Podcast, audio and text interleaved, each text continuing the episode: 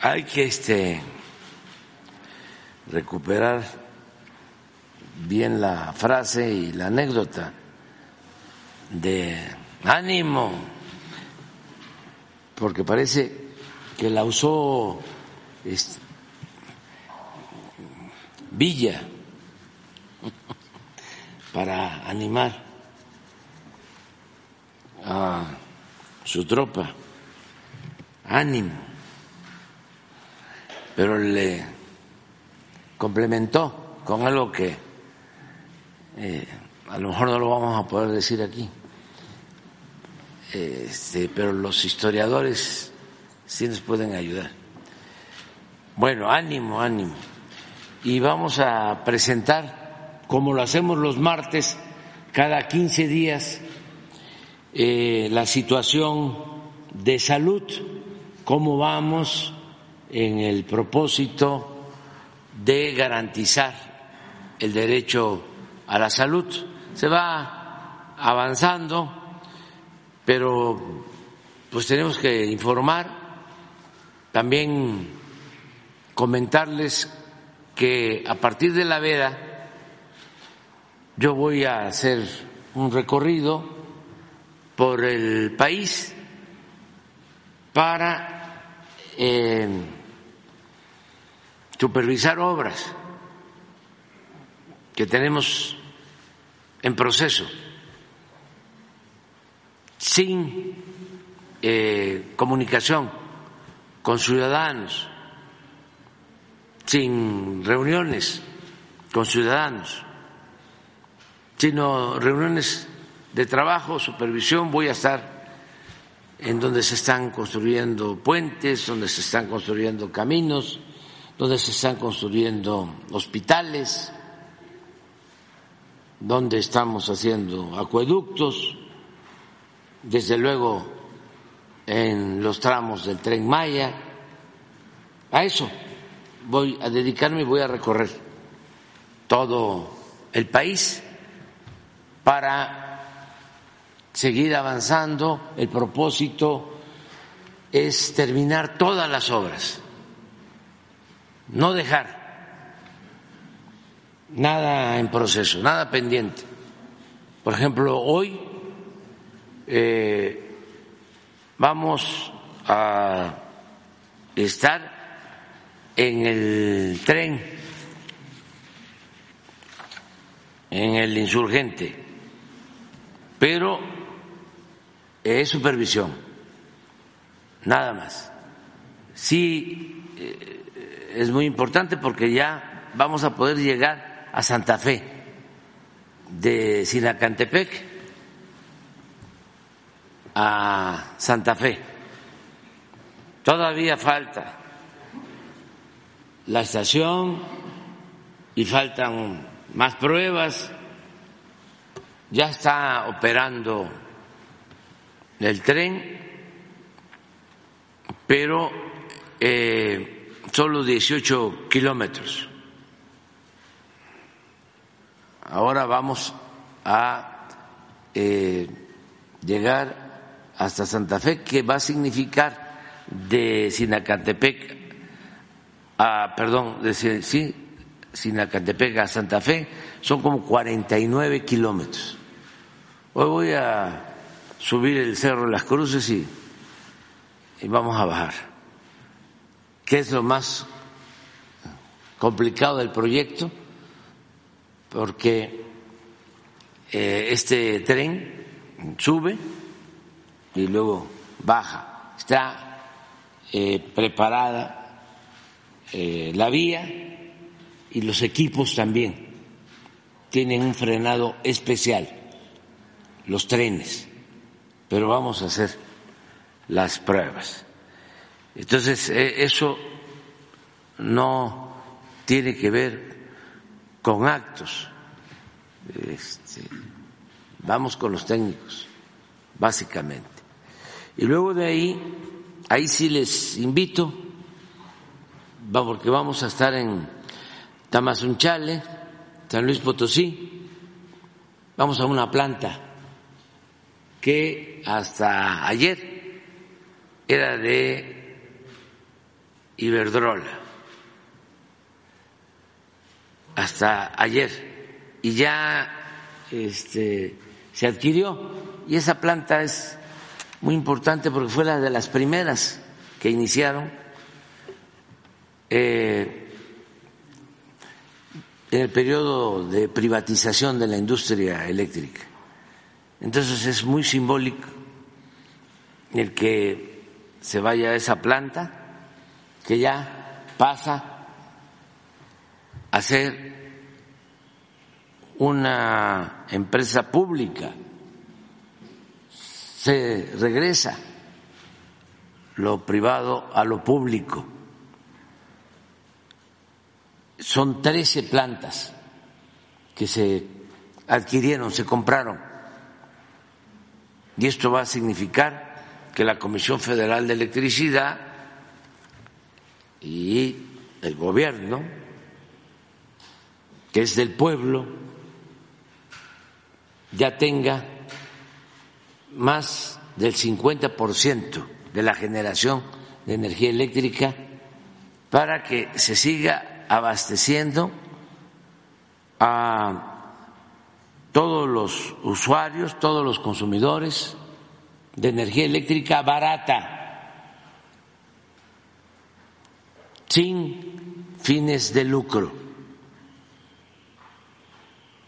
Fue una compra de alrededor de seis mil millones de dólares, trece plantas.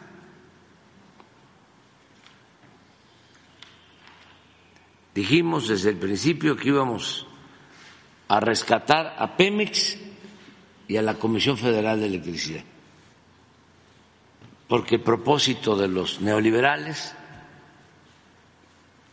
era acabar con Pemex, con la Comisión Federal de Electricidad, privatizarlo todo. Si hubiésemos nosotros continuado por ese camino, hoy estaría produciendo la Comisión Federal de Electricidad cuando mucho el 10% de la energía eléctrica que consume el país. Las tarifas estarían hasta las nubes porque no habría ningún control en el precio.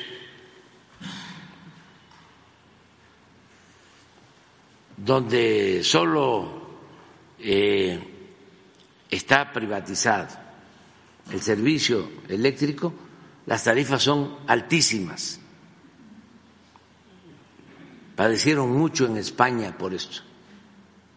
Nosotros, eh, por eso queremos, bueno, es regresar a lo que decidió un buen presidente, Adolfo López Mateos, en 1960.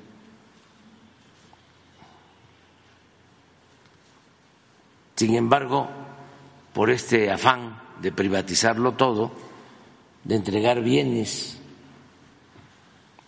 del pueblo, de la nación a particulares, le llamaban negocios, cuando la verdad eran atracos, era repartirse a México como si fuese un botín y con sofismas, mentiras, que debía, diluirse el Estado, que todo tenía que dejarse al mercado. Si llovía fuerte arriba, goteaba abajo había que tener bajos salarios para controlar la inflación. Y repartir ganancias y distribuir pérdidas, como el FOBAPROA. Ese era el modelo. Entonces vamos a ir a Tamazunchale este, hoy y mañana eh, supervisión del tren Maya. Sí vamos a inaugurar el museo de Chichen Itza mañana.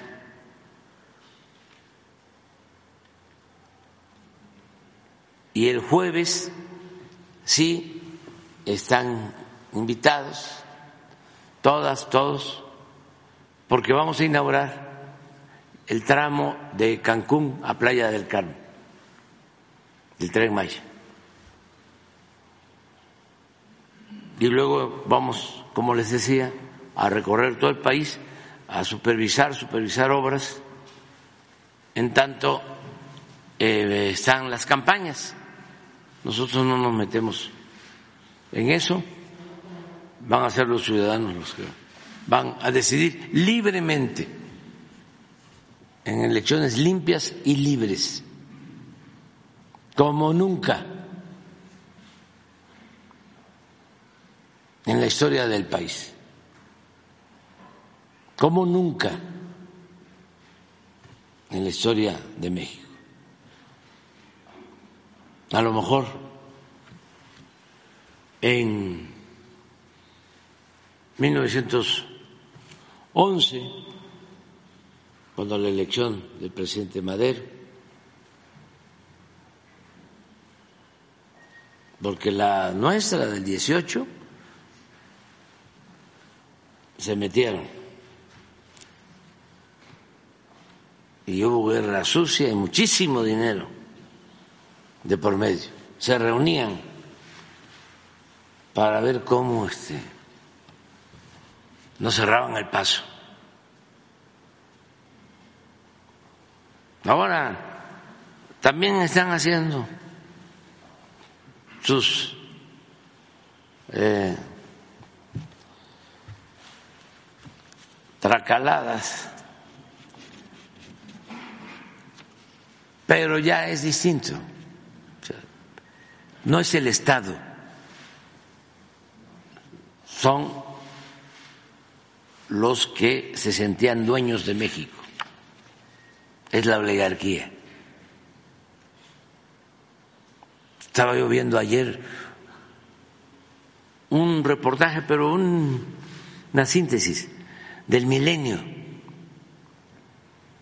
de eh, cómo compran los votos es buenísimo. A ver si mañana, ¿qué es quién? ¿Qué es quién en las mentiras? Ah, pues después, pero está interesante. Ah, ya no vamos a poder. No, esa información no es. Este, no, no, pero no, no, no nos vayan a cepillar este no, no, no, no, pero es interesantísimo porque un investigador, sí, ah, pues lo puedes poner, ¿no? Pues, para que lo busquen. Y, es muy bueno porque hace un análisis de cómo compran los bots. Es que este se entiende más robots tampoco es eh, nuevo. Ya existía que yo recuerdo, yo recuerdo, hace como tres o cuatro años hubo un reportaje de un, una oficina de Tepito. o sea, Tepito siempre a la vanguardia este, y, eh, y estaba ahí el que manejaba todos los equipos, puede ser que hasta lo busquen. Bueno, se los recomiendo, debe estar en las redes. Sí, está en YouTube. ¿eh? Y explicaba él cómo le hacía,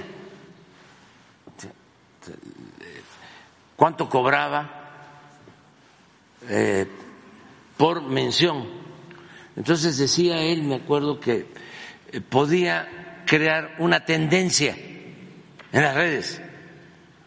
Así que la tendencia está AMLO presidente narcotraficante, este eh, eh, hashtag, o sea, él podía hacerlo. Ahora mismo lo hago si me dispongo, tengo toda la red. Pero se fue esto este, haciendo grande y ahora los que están asesorando al bloque conservador, los que crearon este hashtag, eh, contrataron también empresas. Pero resulta, y es buenísimo,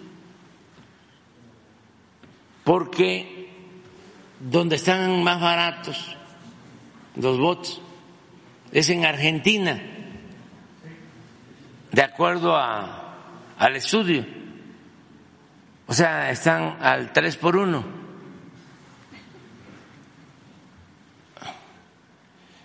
Y eh, estas empresas que se dedican a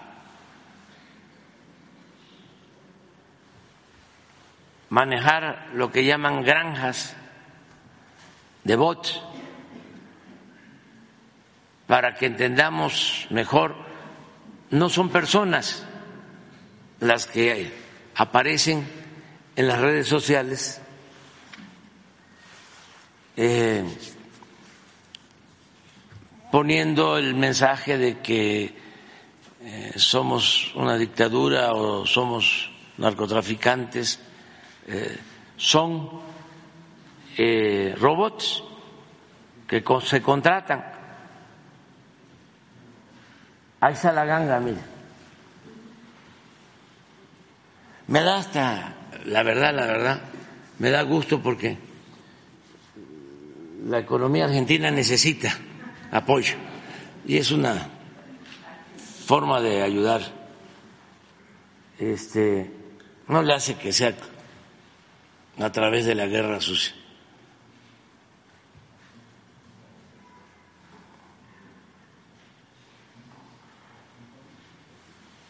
Todos, porque estamos hablando de millones, todo eso cuesta mucho.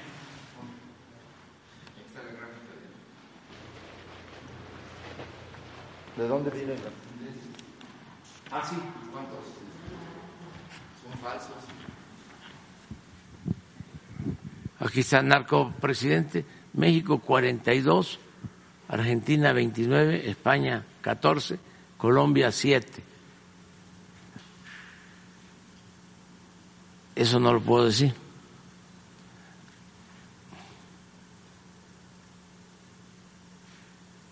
Ah. 140 millones, como el Super Bowl. Nunca pensé ser tan famoso. ¿eh? Como que se les pasó un poquito la mano.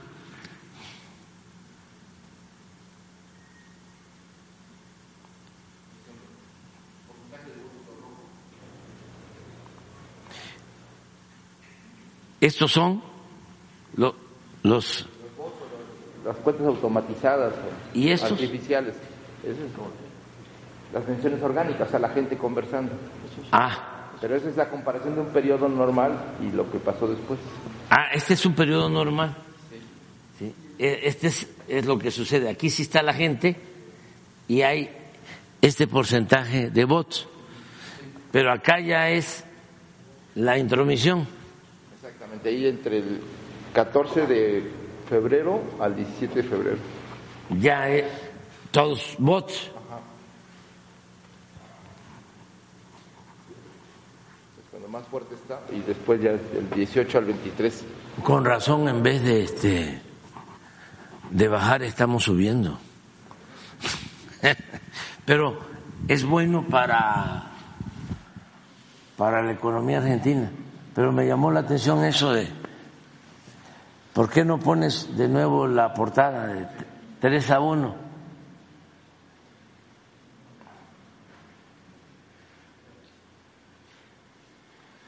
Esto lo va a investigar este sí la transparencia, segurísimo. O sea, segurísimo. Si no el INE, ¿no? O ya sé cuál. El Instituto para combatir, ¿cómo es? Para promover. ¿Eh? No, no, no, la otra, la de Claudio X González. Mexicanos. Mexicanos a favor de la corrupción. Es, eso van a hacer el estudio. ¿sí? Pues son ellos, son los mismos. ¿sí? Y de oficio, si a mí me la aplicaron de oficio.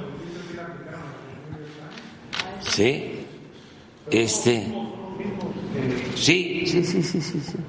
Este es la gente. Eh,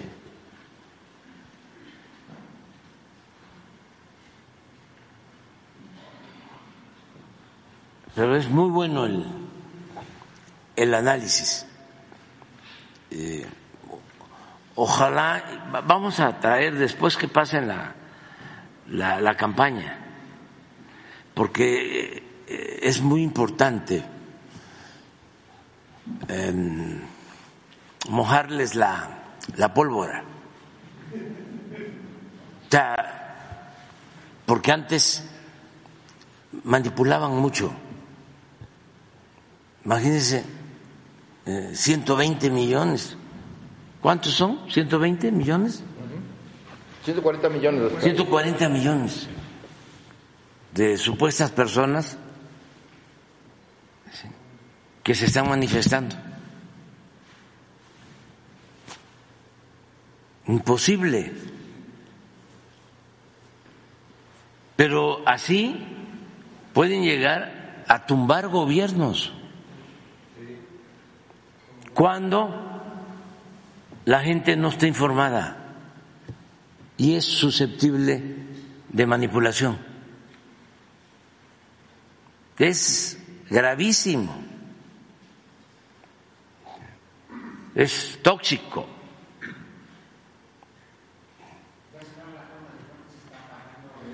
Imagínense también el dinero que se utiliza para todo esto. Yo les doy como consejo a todos, ¿eh? a los que simpatizan con la transformación y a nuestros opositores, ahora que vienen las campañas, por experiencia. Y sin que cause honorario. Lo mejor es visitar a la gente en sus casas. No se crean esto, esto no da resultado. Esto es puro bluff. Eso le deja dinero a las empresas publicistas que han proliferado. Y también le deja mucho dinero a los corruptos que manejan campañas porque reciben el dinero y como eh, lo usan para cuestiones ilegales, entonces pueden robar con facilidad. Porque si esto les cuesta mil millones, ellos sacan mil más. Hay quienes quieren ser candidatos, saben que no van a ganar, pero como les dan dinero, por eso la reforma electoral, igual los partidos y los vividores que se encargan de la publicidad en los partidos.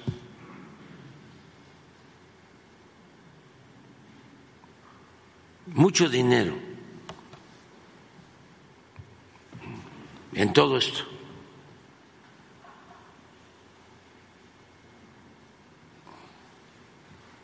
Pero bueno, vamos a, a esperar a ver qué pasa. Bueno, ahora sí vamos ya. La salud, mejor.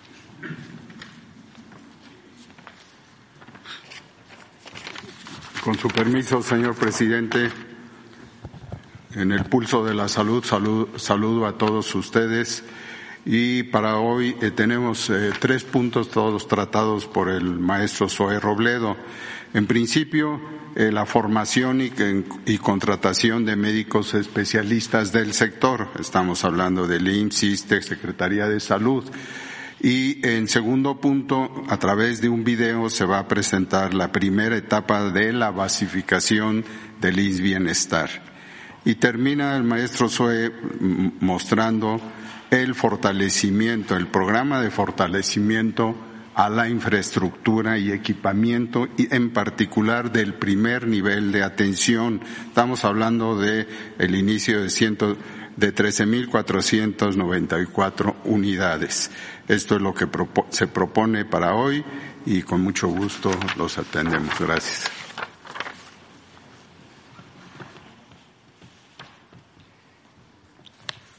Muchas gracias, eh, presidente, secretaria secretario eh, doctor Ruy, eh, presentamos los avances del IMSS Bienestar, la institución de la Cuarta Transformación para la atención médica y cuidados de salud de las personas sin seguridad social. Como lo ha dicho el secretario Alcocer, son tres temas los que tenemos el día de hoy. La formación y ahora ya también el reclutamiento de médicas y médicos especialistas del gobierno federal también la basificación de personal de salud en IMSS eh, Bienestar, eh, personas que tenían contratos precarios, eventuales y que están siendo basificados, y este programa nacional eh, de, de rehabilitación e inversión en equipamiento en centros de salud, es decir, en el primer nivel de, de atención. Si me lo permite, señor presidente, me paso de este lado solamente para poder eh, comentarle. El, el tema de los médicos especialistas, si son suficientes, si había suficientes para los sistemas de salud, ha quedado muy demostrado en más de una ocasión. No se formaba lo suficiente y en consecuencia no se tenían suficientes médicas y médicos especialistas para atender las diferentes, los diferentes padecimientos. Solamente en 2019, el último año, digamos que egresaron de alguna residencia ya sea del Seguro Social o del ISTE o de alguna institución eh, como los institutos nacionales de la Secretaría de Salud, egresaron en 2019 6.802. Pero además no había una congruencia entre los que egresaban y los que se reclutaban o se contrataban en las instituciones de salud. Entre otras cosas porque no se formaban en suficiencia las especialidades que las instituciones de salud públicas, no las privadas, las públicas, necesitamos. Como podemos ver, después de 2019 que el presidente dio la instrucción de abrir más becas, abrir más sedes de formación y también concentrarnos en las especialidades que eran más escasas y donde había más vacancia, se empezaron a, formar más. Ya en 2021 se vio un primer crecimiento de 8.258 egresados este año, ese año, en 2022 8.330, 9.235 en 2023 y el año de mayor egreso de médicas y médicos especialistas en la historia de nuestro país, 12.871 médicas y médicos que acaban de egresar y que están siendo contratados por las instituciones públicas de salud por el IMSS Bienestar, por el Seguro Social o por el ISTE.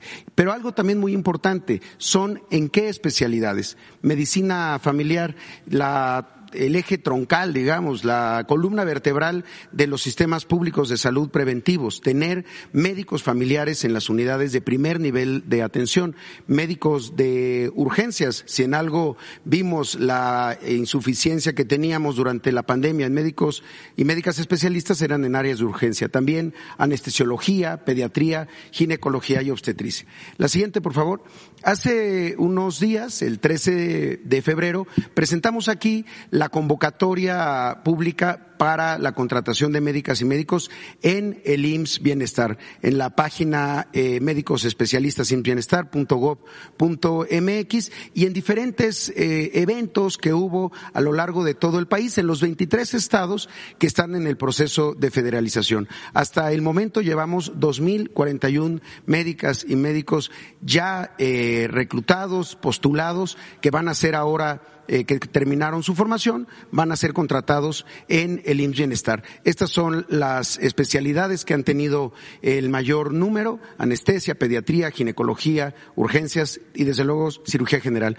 La convocatoria sigue abierta, estará hasta el 3 de marzo y también el día de ayer inició el eh, proceso de reclutamiento del Seguro Social en donde los egresados de las residencias del IMSS también pueden optar por una eh, plaza, por alguna posición en el IMSS Bienestar. Muchas veces hay compatibilidad de horarios y una persona puede contratarse en una institución para el turno de la mañana, por ejemplo, y para el de la tarde o el del fin de semana en otra en otra institución. Eh, entonces, eh, pronto vamos a, a, dar ya el cierre de esto. Creemos que llegaremos a los 3.500 médicas y médicos. Siempre aquí estamos hablando de especialistas. La siguiente tiene que ver con el otro proceso, el de basificación. Esta es la basificación del personal de salud que en la época neoliberal del Seguro Popular, esta entidad financiera, permitía que los estados hicieran plazas sin fuente de financiamiento. ¿Qué significaba esto? Que estas personas tenían contratos temporales, eventuales, muy precarios, porque eran contratos de muy eh, bajos ingresos, pero que además no les daban seguridad social, ningunas otras prestaciones y la enorme incertidumbre de saber si a los seis meses que se vencía el contrato o al año, este iba a ser renovado o no. Personas que llevaban así incluso hasta 20 o 25 años y que hoy están teniendo justicia a la hora de su basificación. ¿Podemos poner el video, por favor? Y el punto cuatro, pues son ustedes, que son el alma del sistema de salud, porque podemos tener un buen hospital con buenos equipos y buenas eh, eh, medicinas, sistemas para análisis clínicos, pero ¿y si no tenemos trabajadores de la salud que están comprometidos y que además eh, vean compensado su esfuerzo? pues no se avanza. Entonces el punto cuatro es un compromiso que hicimos y que vamos a cumplir. Vamos a basificar a todos los trabajadores de la salud. La meta de 36.796 trabajadoras y trabajadores de la salud que pertenecerán al IMSS Bienestar, ya se han basificado a 25.062 de ellos en 16 estados, materializando el sueño de un nuevo modelo de salud. Gracias a esto, continúa el proceso de transformación y el personal que llevaba años con contratos precarios o temporales ahora podrá tener estabilidad y certeza laboral con acceso a créditos hipotecarios, financiamiento de vivienda, préstamos personales y un retiro digno. Este gran sueño se construye de la mano de su personal, hombres y mujeres comprometidos que de ahora en adelante contarán con oportunidades de crecimiento.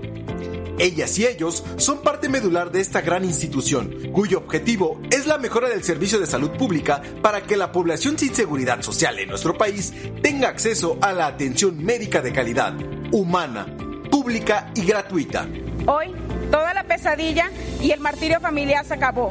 A partir de este día, sus esfuerzos, su dedicación, su vocación de servicio, lealtad, entrega y profesionalismo están rindiendo frutos.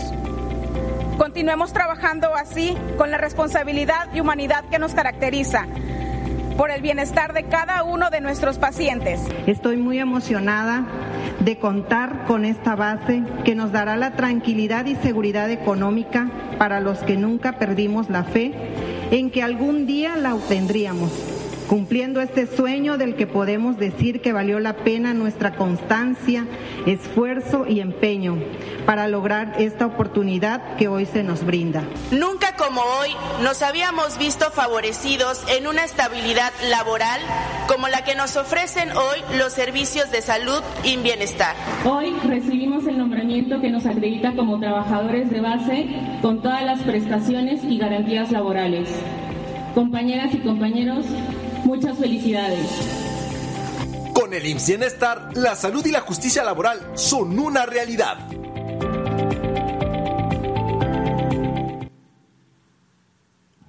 Bien, eh, ¿Cómo vamos de estos 16 estados que ya tuvieron la basificación de 25.062 con un elemento adicional?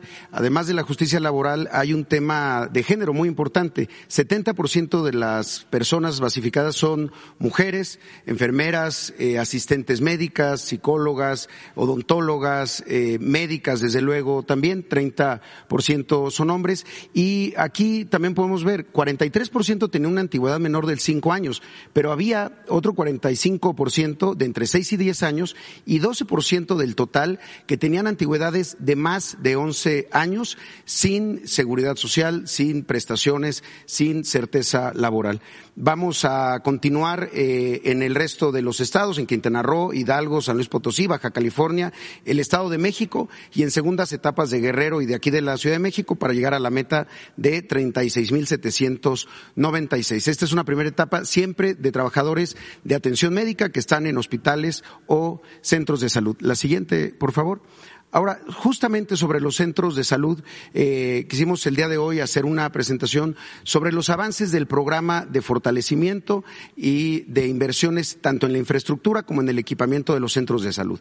Los centros de salud del modelo del IMSS Bienestar, pues son el primer nivel de atención, es el primer espacio preventivo a donde puede llegar una persona buscando servicios de salud, vacunación, también eh, mujeres embarazadas en el control de eh, reproductivo. Se hacen diagnósticos, tratamientos, generalmente eh, son eh, atendidos por médicos, médicas generales, también por especialistas, personal de enfermería, promotores de la salud, ginecólogos, pediatras. La siguiente, el IMSS Bienestar tiene un total de 13.494 centros de salud en los 23 estados. Esto porque, a diferencia de las instituciones de seguridad social, tiene una distribución en el medio rural muy, muy grande. Son 3.281 eh, centros urbanos, pero 9.564 eh, que son en áreas rurales, muchas veces fuera de las cabeceras eh, municipales. Es el, el, eh, lo, que, lo que está mejor distribuido a lo largo y ancho del país. También hay 627 de estos centros de salud con servicios ampliados, los que se conocen como CESAS, y 22 que tienen algún área de hospitalización en cuidados eh, de primer contacto. La siguiente. Estos eh, 13.494 centros de salud eh, cuentan con 28.201 consultorios. No son, como decíamos, hospitales, son, es el primer nivel de atención. Trabajan ahí 92.276 eh, personas, 66.000 de ellos personal de salud de las categorías de enfermería, por ejemplo, médicos generales, 21.000 que están en estos 13.000 centros de salud y 6.683 médicos eh, especialistas entre médicos familiares, pediatras, ginecólogos, ginecólogos y demás. La siguiente, eh, se hizo un esfuerzo en, desde, eh, desde hace dos años para invertir en 600, en 6.000, perdón, 6.611 centros de salud. ¿Cómo se eligieron? Los más eh, antiguos, los que no habían tenido inversiones en mucho tiempo, pero también con una lógica de ir a, de la periferia al centro, es decir, ir a los más lejanos, a los que estaban en lugares más apartados, no necesariamente en los centros urbanos. Y las acciones fueron de infraestructura y de adquisición de equipos. ¿Qué tipo de infraestructura? La impermeabilización, por ejemplo. Muchos de ellos no contaban con impermeabilizaciones. Cuando venían las lluvias, entraba el agua y se complicaba la operación. Pisos, plafones, puertas, baños, eh, sistemas eléctricos, sistemas eh, hidrosanitarios, luminarias, cancelerías, eh, bardas perimetrales, pinturas exteriores, etcétera. Son también, era una forma también de dignificar la atención médica y dignificar los centros de trabajo de estas 92 mil personas. Y en la compra de equipamiento era equipo eh, muy numeroso, 54 mil equipos, pero muy eh, necesario, aunque no es, no son los grandes aparatos. Sí, rayos X en algunos casos, pero desde mesas de exploración, estuches de diagnóstico para los doctores, fonodetectores de latidos, eh, lámparas de exploración, refrigeradores para, para vacunas, etcétera, básculas para los, bebés. Entonces, aquí vemos en la siguiente eh, cuál fue la inversión de esos 6.600 centros de salud. 7.257 millones de pesos en, en ellos fueron 6.128 millones de pesos en inversión de infraestructura y 1.129 millones de pesos en adquisición de estos 52.000 equipos. La siguiente, y aquí vemos eh, los que se intervinieron en cada uno de los estados. En el caso de Nayarit, empezamos siempre por los primeros estados que se sumaron a IMSS Bienestar, fueron 286 millones para invertir esto, eh, intervenir 301 centros de salud con 3.366 equipos eh, médicos. Tenemos también el caso de Tlaxcala, ahí fue una inversión de 262 millones de pesos en 147 centros de salud, con una inversión de 2.864 eh, equipos médicos adquiridos por 48 millones de pesos. También aquí en el estado de Colima, eh, aquí tenemos, en todas las imágenes pueden ver estos centros de salud, como pueden apreciar, son municipios pequeños, eh, zonas eh, muy, muy apartadas. Fueron 120 centros de salud. En el caso de Colima, es muy destacable. En total son 142 y se, y se intervinieron 120 centros de salud. Se adquirieron 1.667 equipos, desde esterilizadores de vapor, reanimadores, eh, de ventilación neonatal, refrigeradores para vacunas, por 16 millones de pesos en equipo. La siguiente, por favor. En el caso de Baja California Sur fueron 104 millones de pesos en 69 de los 83 centros de salud. Se adquirieron 370 equipos médicos. En la siguiente, en el estado de Sinaloa, la inversión fue de 196 millones de pesos en 162 centros de salud. Se adquirieron 3.134 equipos médicos entre camas clínicas hospitalarias, esterilización, esterilizadores de, de vapor. Eh, en el caso de Sonora, que es la siguiente, tenemos una inversión de 539 millones de pesos en 245 centros de salud. Se adquirieron 2.300, eh, 237 eh, equipos. Aquí vemos el Centro de Salud Rural de Vicam, que también se intervino como parte del Plan de Justicia de los Pueblos Yaquis. La siguiente el caso de Campeche, una inversión de 186 millones de pesos en 137 centros de salud con la adquisición de 1.526 equipos médicos. La siguiente, por favor. Guerrero tuvo una inversión de 356 millones de pesos.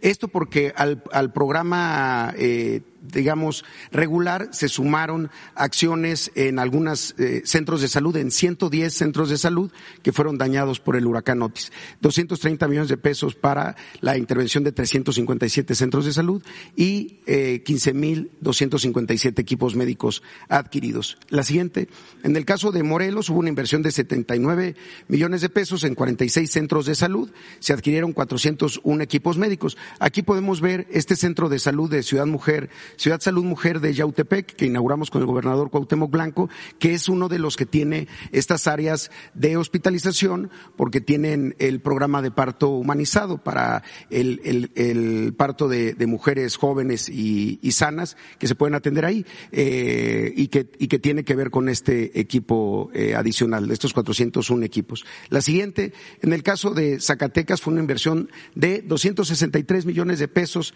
en estos eh, 270 centros de salud, se adquirieron 961 equipos en Zacatecas. La siguiente, tenemos el caso de Michoacán, una inversión de 187 millones de pesos en, en 394 centros de salud y se adquirieron 2.076 equipos, eh, entre otros refrigeradores para vacunas que hacían mucha falta allá en Michoacán. El caso de Veracruz es muy importante. Fue una inversión de 1.031 millones de pesos en 1.069 centros de, de salud.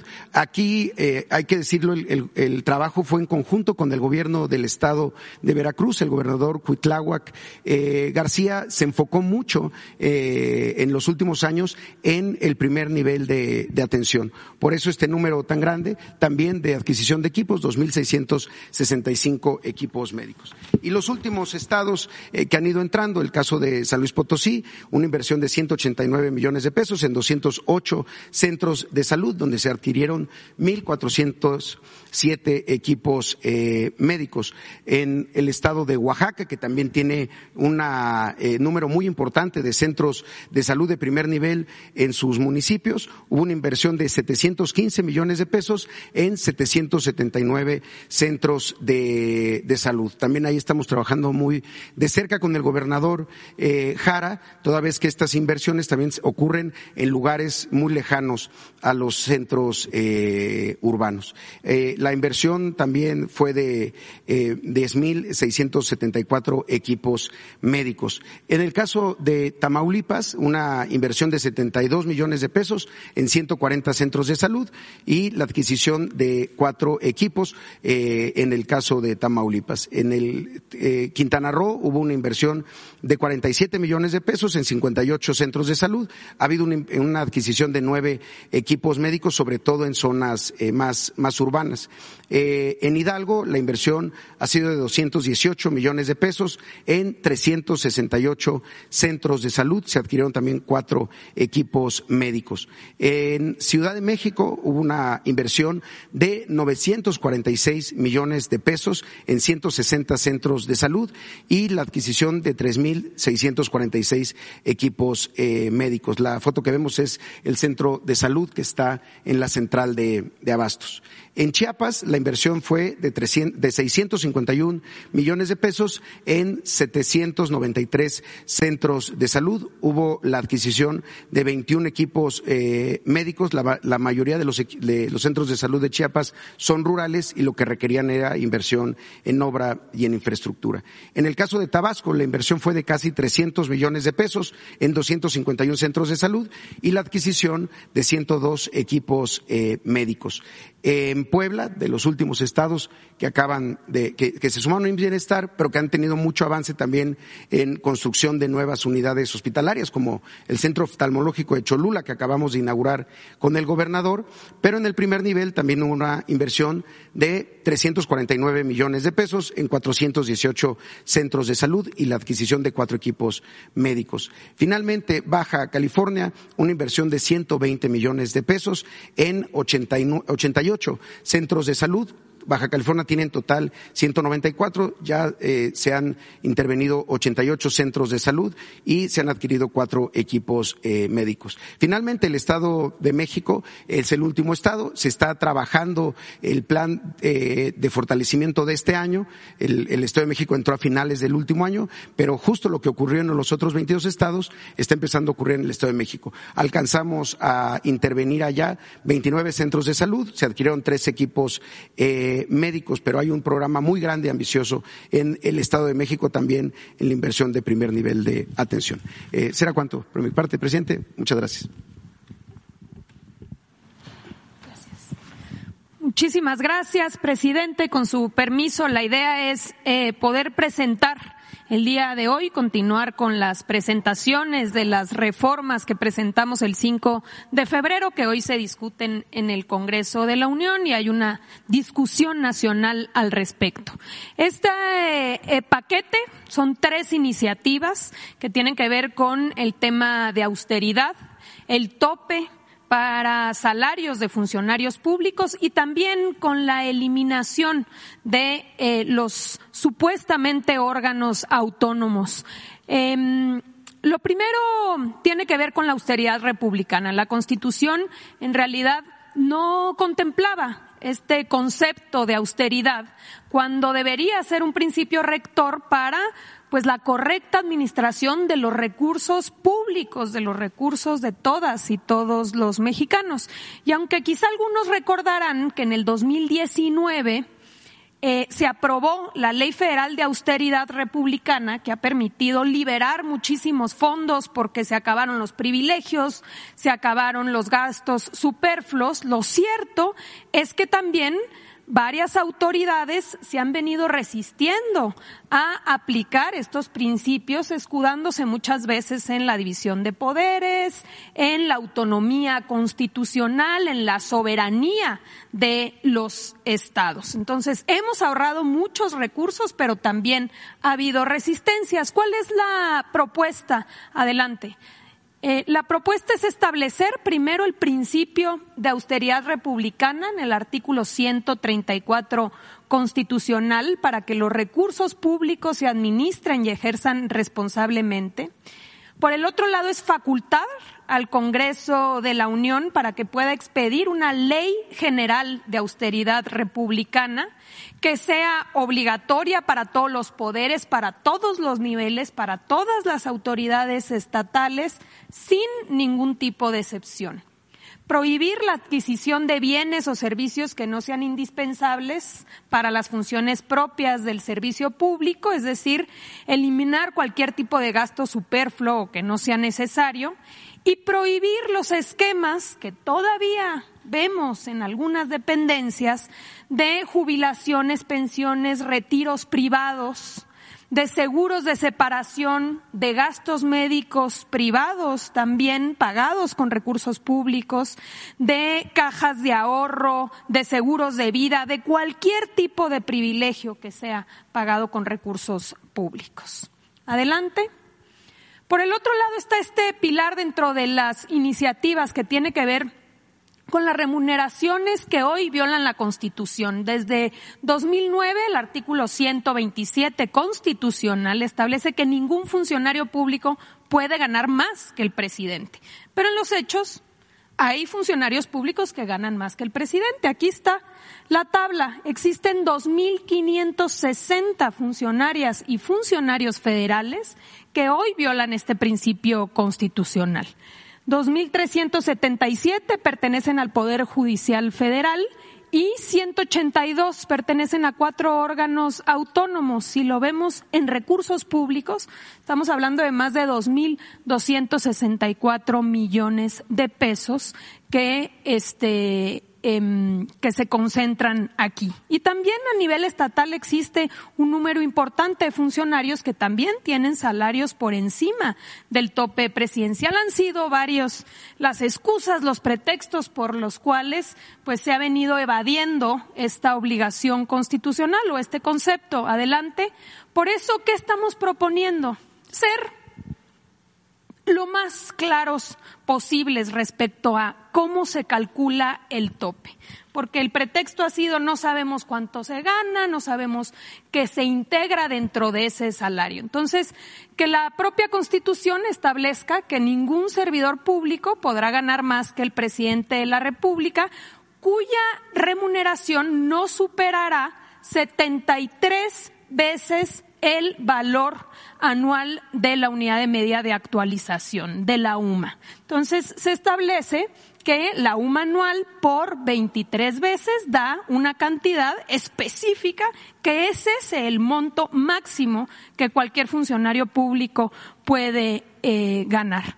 Es así que se ajustan todas las remuneraciones de los, de los servidores públicos, tanto federales como locales, al tope máximo establecido Em, y una cosa fundamental, ya habíamos presentado aquí la reforma de pensiones, habíamos dicho que parte importante eh, de los recursos iba a venir de varios ahorros. Bueno, hoy se establece, se establece en los transitorios que todos los ahorros se van a destinar al fondo de pensiones para el bienestar. Adelante.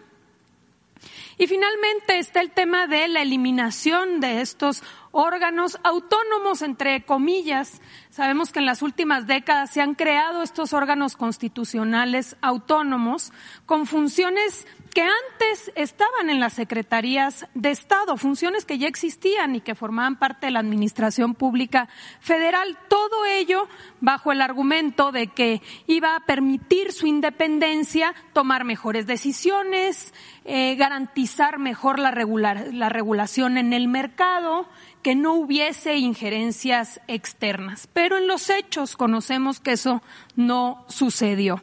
La creación de estos órganos no ha significado mayor independencia, mejor desempeño. Al contrario, ha significado mayor gasto. Son órganos muy costosos con infraestructura y estructuras eh, robustas que han venido duplicando funciones y también debilitando la rectoría del propio Estado.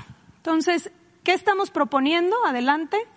Que se eliminen esas duplicidades que se desaparezcan estos siete órganos autónomos o reguladores y que esas funciones regresen eh, a las eh, dependencias. También desaparecer 17 organismos descentralizados y desconcentrados para que formen parte de las dependencias hoy responsables y algo importante, porque ha sido también eh, producto de desinformación. Todo ello respetando los derechos de las y los trabajadores. Y con todo esto que nos ahorremos, nuevamente vamos a seguir nutriendo y financiando el Fondo de Pensiones para el Bienestar. Vamos a ver algunos ejemplos. Aquí está el INAI, por ejemplo, el Instituto Nacional de Transparencia y Acceso a la Información. Se crea en 2002, primero era IFAI, luego se adquieren mayor atribuciones en el 14 como INAI, cuesta 1.097 millones de pesos. Pero en realidad sabemos que desde su creación pues no ha habido mayor transparencia. Y eh, al contrario, tenemos casos emblemáticos sobre de, o, o, de Brecht, pero también Pemex Gate, o incluso si recordamos quién fue la primera eh, presidenta del INAI, antes incluso de acabar el cargo ya estaba en las listas plurinominales del entonces partido en el poder. Es decir, la independencia, pues realmente quedaba bastante en duda porque eran los partidos políticos los que finalmente se acababan repartiendo los puestos. ¿Cuál es la idea?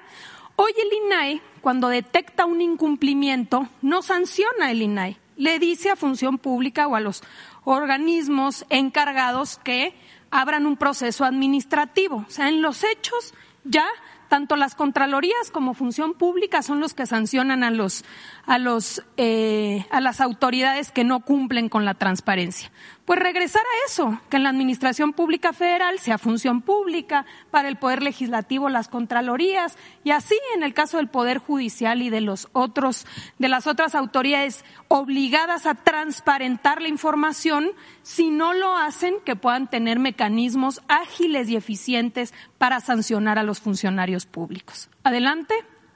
Está, por ejemplo, el caso de COFESE, que se crea en el 92, era parte de la Secretaría de Economía y después con las famosas reformas estructurales del entonces presidente Peña Nieto se vuelve un órgano autónomo. Hoy nos cuesta 688 millones de pesos y la verdad es que no ha eh, resuelto eh, casos relevantes. De lo que más se conoce, pues son las limitaciones y sanciones que pone en el caso de Pemex, de CFE y de empresas eh, del Estado. La idea es que regrese a la Secretaría de Economía. Adelante. Está el IFT, el Instituto Federal de Telecomunicaciones.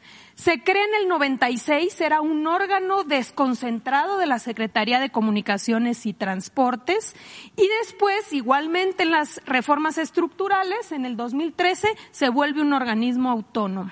Cuesta 1.680 millones de pesos y tampoco ha sido efectivo para combatir los monopolios en el sector de telecomunicaciones y de radiodifusión, pese a que tiene una estructura gigantesca de este, eh, costos elevadísimos. Dado que el IFT no ha servido para combatir los monopolios, eh, al contrario, ha defendido a varios de ellos, conocemos sus resoluciones, la idea es que pueda regresar a la Secretaría de Infraestructura, Comunicaciones y Transportes. Adelante. En el caso de los órganos reguladores coordinados en materia energética, tenemos dos. Está la Comisión Reguladora de Energía, la CRE, y está la Comisión Nacional de Hidrocarburos, creada en 2008 como órgano sectorizado de la Secretaría de Energía. Tienen un presupuesto conjunto de más de 500 millones de pesos. Han pues habemos entregado varios permisos, concesiones a empresas extranjeras. La idea es que pueda ser la Secretaría de Energía la rectora en la política energética y regresar esas funciones a esta dependencia. Y finalmente, adelante. En el caso de Coneval, que se crea en 2004 como un organismo descentralizado sectorizado de la Secretaría de Desarrollo, después adquiere su autonomía en 2014.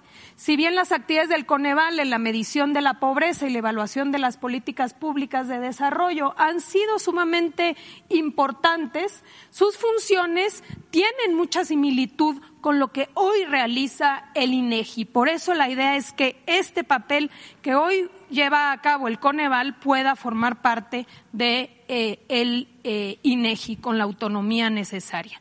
Y Mejoradu, que se crea en 2013, eh, que sustituye al Instituto para la Evaluación de la Educación, en el marco de la reforma educativa se propone que pueda formar parte de la Secretaría de Educación Pública. Con ello nos ahorraríamos eh, varios millones de pesos que formarían parte del fondo de las pensiones. ¿Es cuánto, presidente?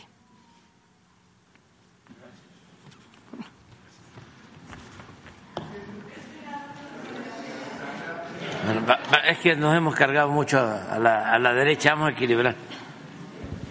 Vamos por acá. Es que ayer fue de este lado. ¿Qué tal, señor presidente? Pero bueno, ahorita vemos. Muy buenos días, buenos días a todos y a todas. Juan Hernández de Diario Basta, de Grupo Cantón, Tabasco Hoy, Campeche Hoy y Quintana Roo Hoy, de Grupo Cantón. Eh, señor presidente, eh, preguntarle, usted ha hecho una férrea defensa de lo que es la soberanía de México. Eh, esto le ha traído una fuerte ola de ataques dentro y fuera del país, mm, de aquellos grupos que estaban acostumbrados eh, precisamente a que los gobiernos anteriores o los presidentes y sus equipos les dieran cuentas, les dieran cuentas y les cumplieran sus caprichos. Aunque usted ha dicho que no, que no, no iba, no iba a llamar al pueblo de México a salir a las calles, a defender a este, a defender en este caso al proyecto de la cuarta transformación, ¿no usted reconsideraría volver a salir, a darles el mensaje de que de que a México se le respeta y que se respeta su soberanía de injerencia extranjera? Sería mi primera pregunta. No creo este, que sea necesario. La gente está muy, muy consciente en nuestro país, contenta con la transformación. Ayer fuimos a Salina Cruz a inaugurar un rompeolas de mil seiscientos metros de longitud en el mar. Una obra que significó una inversión de seis mil millones de pesos. Pero con ese rompeolas, a ver si lo pones, si está, eh, Salina Cruz se convierte en el puerto de más calado en América Latina.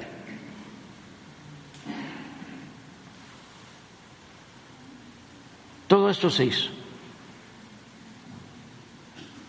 Se ve sencillo, pero imagínense cuántas toneladas de roca en el mar. Estamos hablando de una profundidad de 24 metros. Y hacía falta este rompeolas para que entren los barcos enormes, los llamados post-Panamá, con contenedores y puedan hacer maniobras sin ningún problema adentro. Se va en una segunda etapa a construir plataformas. Esto ha significado, pues decía, una inversión de seis mil millones de pesos. Nada más esta obra. ¿Cuántos empleos para Salina Cruz? Desde luego que la gente está contenta. Eh, ya hay tres vuelos de mexicana por semana a Salina Cruz, que no había. Ya está el tren de Salina Cruz a Coatzacoalcos, porque ya se rehabilitaron las vías. Allí en Salina Cruz, eh, junto a la refinería, se está construyendo una coquizadora con una inversión de 120 mil millones de pesos. Ahí están trabajando de cuatro a cinco mil obreros. Entonces, ¿cómo no va a estar contenta la gente? Si antes esto no se veía. Un dato, cuando llegamos a la inversión pública eran 500 mil millones de pesos. El año pasado la inversión pública fue de un billón de pesos, del doble. Entonces, toda la politiquería pues está arriba, como siempre, pero no tienen eh, efectividad. No hay nada de qué preocuparnos. Aquí en la Ciudad de México, y ustedes y los que vivimos aquí, como estamos muy expuestos, muy indefensos al bombardeo, no tenemos refugios, tenemos que estar escuchando a Sarmiento y a este Ciro y López de Mola y no López Dóriga y Cárdenas y no sé cuántos. Entonces, algunos se aturden, se desconciertan, ¿no? Piensan que esa es la realidad. Llegan hasta a dudar, ¿no?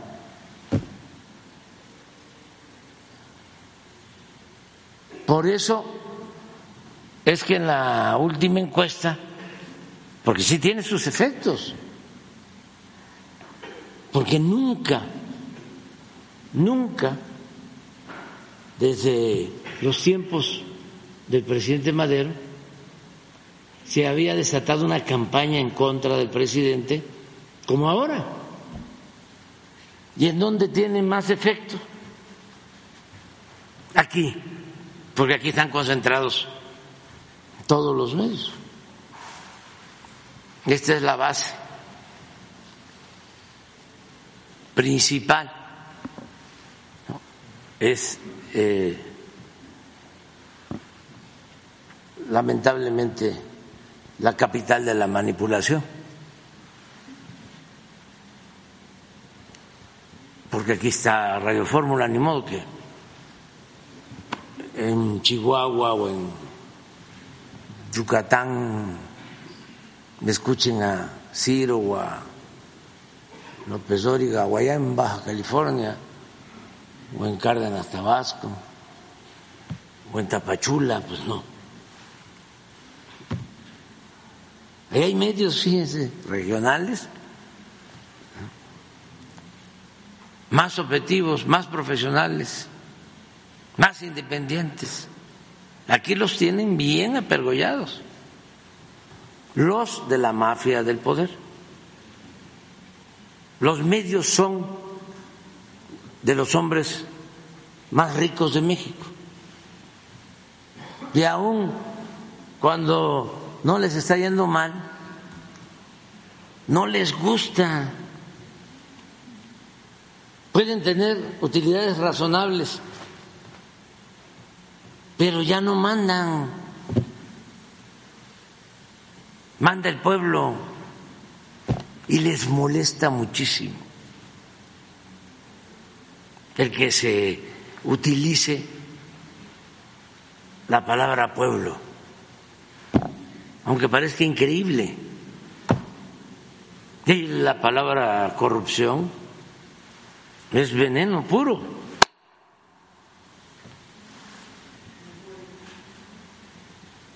¿Y mafia de poder? No.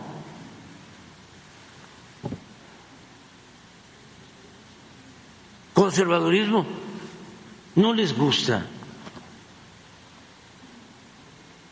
¿Cómo les va a gustar escuchar que son clasistas, que son racistas?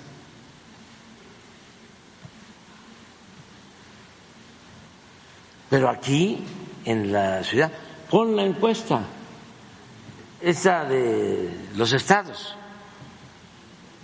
y se van a dar cuenta el efecto. Y esto es también un llamado para la gente de la capital, que no estaba así. Esta era una ciudad de avanzada, siempre lo fue. Y ahora se ha venido empanizando, hamburguesando. ¿La Ciudad de México? Derechizándose. Sí. Pero es ese fenómeno, porque antes estaba muy localizado en eh, la del Valle, que ni siquiera quiero decir que la delegación Benito Juárez no en la del Valle. Sí. Había más este conservadurismo en la del Valle que las lomas. Pero ahora ya se extendió. Pero es eso. Es el bombardeo de los meses. También eh, el hecho que hay eh, más automóviles, tarda más la gente en los carros escuchando la radio. Ya en otras partes no se escucha tanto la radio, pero aquí son viajes de media hora y para donde le cambie es lo mismo. Pero miren eso.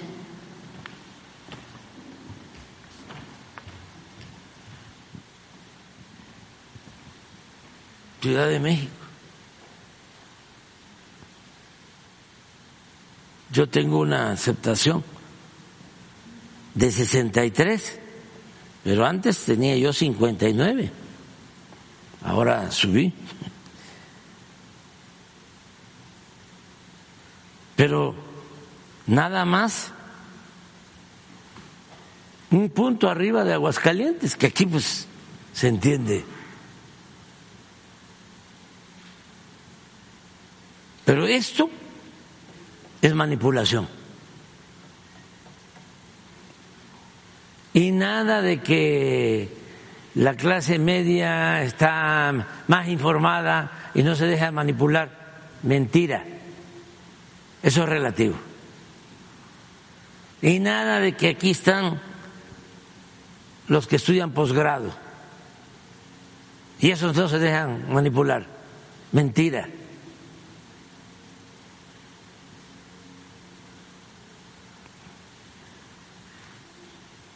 Miren, Guerrero.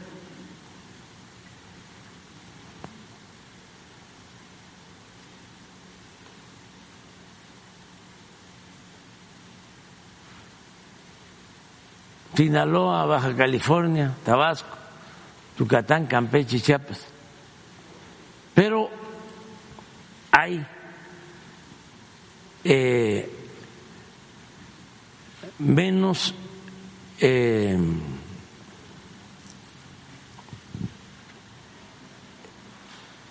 agresiones, eh, menos manipulación.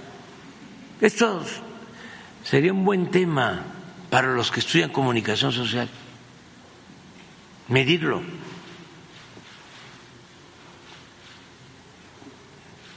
sobre opiniones favorables, opiniones desfavorables. Bueno, la UNAM tiene un monitoreo sobre las campañas y estuve observando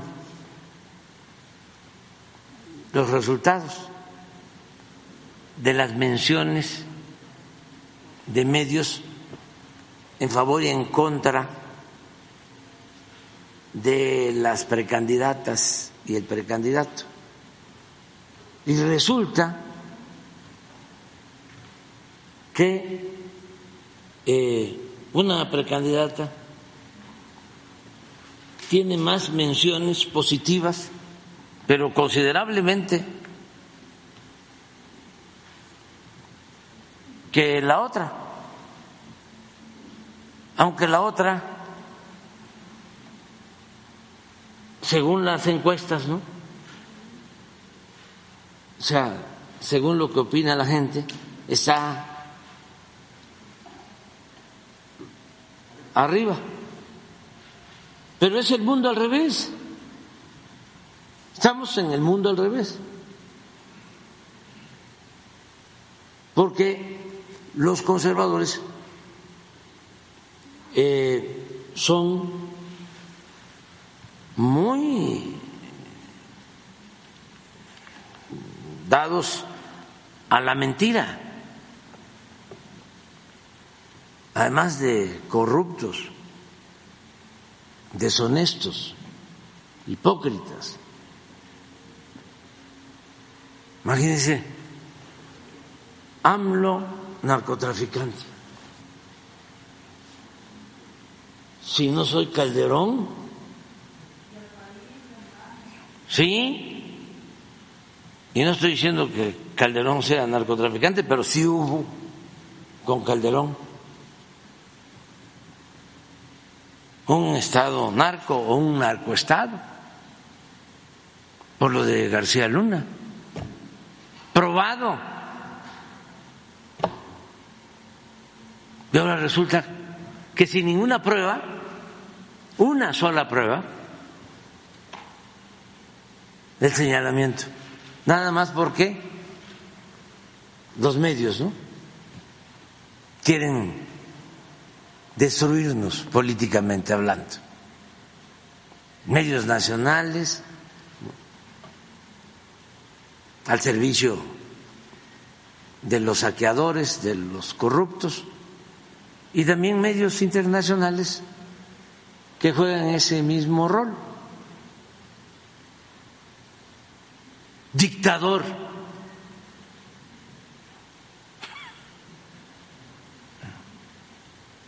¿De dónde? ¿A quién hemos reprimido? ¿A quién hemos desaparecido? ¿A quién hemos mandado a masacrar? ¿A quién hemos torturado?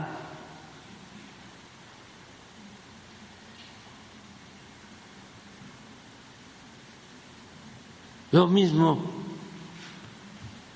en cuanto a la violencia,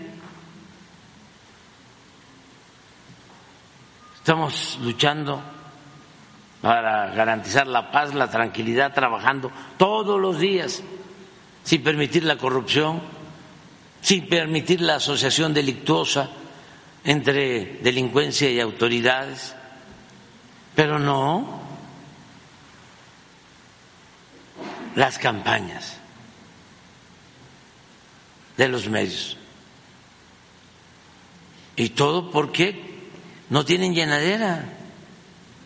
Y no solo es la parte económica, es también tener el privilegio de mandar.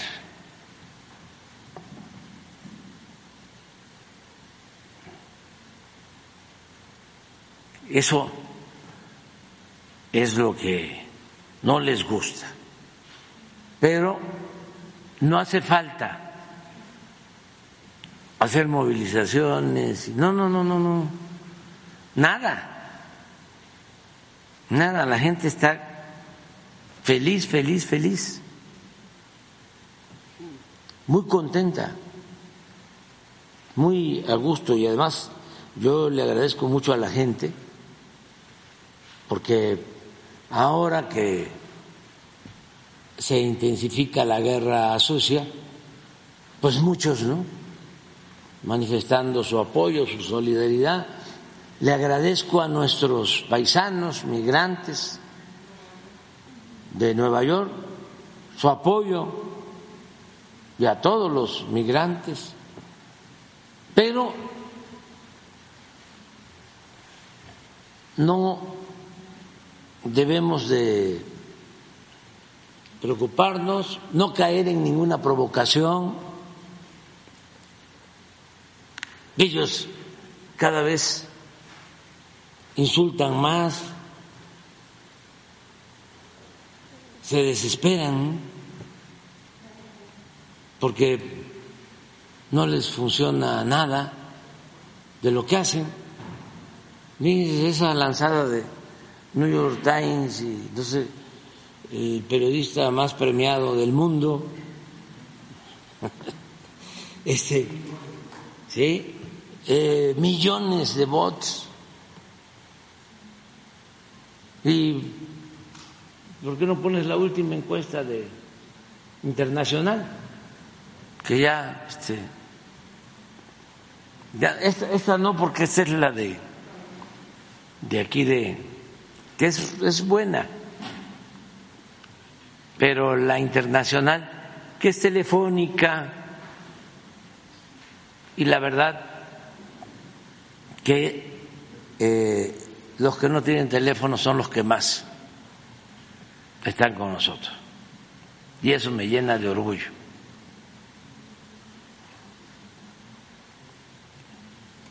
Y a, ellos no se les consulta.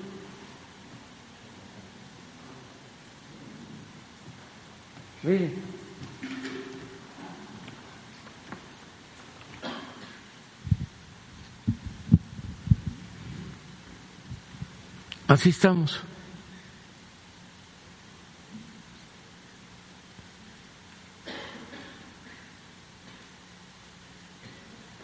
Es que ayer vi una en donde, bueno, esa ya no la pongas.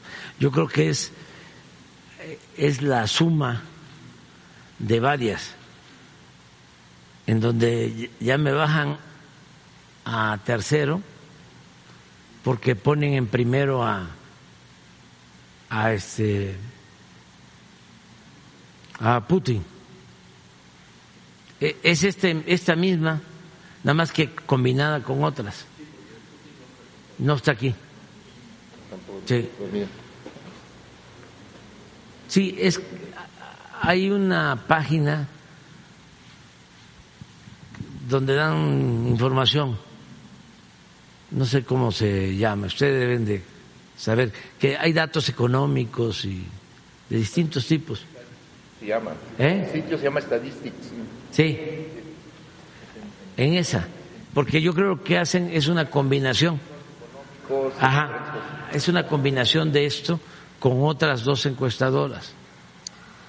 ¿Se puede decir que el gobierno está dentro del top 5 de... ¿Mande? ¿Se puede decir que su gobierno está dentro del top 5 de las mejores... Este... Sí, estamos muy bien y este y a pesar de la guerra sucia.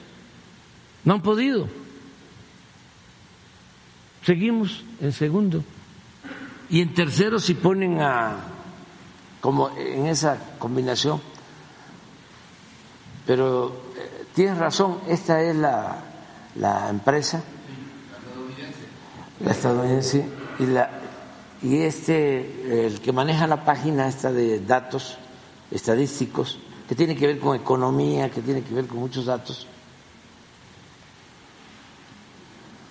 mete a, a Putin y con otras encuestadoras.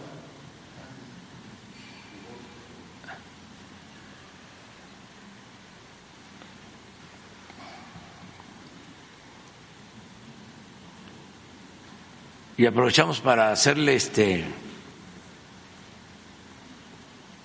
eh, publicidad a esa paginita porque eh, es muy buena este socializar pues información porque es, es, es breve y tiene cosas interesantes sobre crecimiento económico de los países son comparativos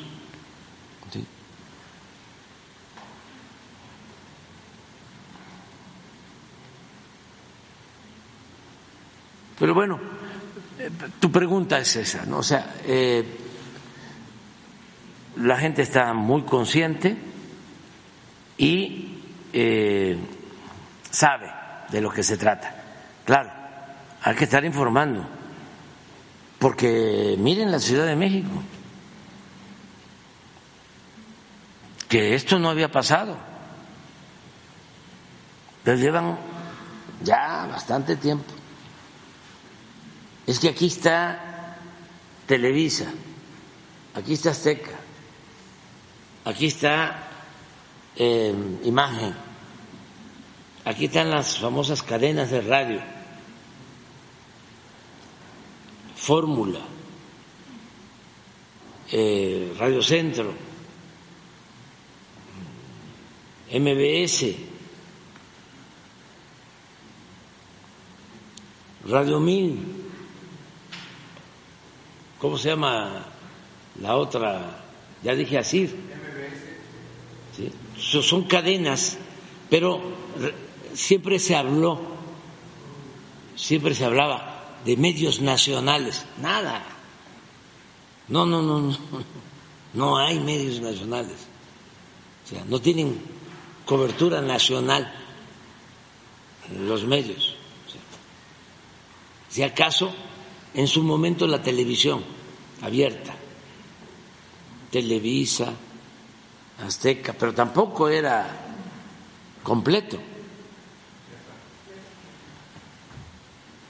Eso, ese, es, esta, esta página se las recomiendo. Sí, sobre estadística. Sí, pero aquí ya él agrega, es Morning y, y agrega estas. ¿Verdad? Por eso da así. Porque la otra no pone a. Digo, ellos no ponen a. Sí. Pero esta es de, de Antier, el 25 de febrero. Entonces, y ya 25 de febrero fue después de del, del golpe ¿no? mediático del New York Times y todo eso. ¿Cuánto? días de campaña. Sí. Desde que salió ProPública fue el primero de febrero. Más los 140 millones de de votos. ¿sí? Este, por eso hay que tenerle confianza mucho a la gente y estar nada más informando. Y es muy sencillo, estamos en un proceso de transformación. Es una revolución pacífica, pero muy profunda radical,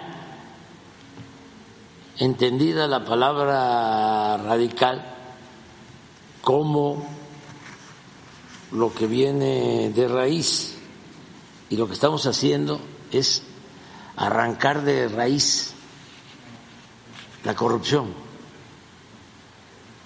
Entonces, es pacífica, pero es muy profunda la transformación.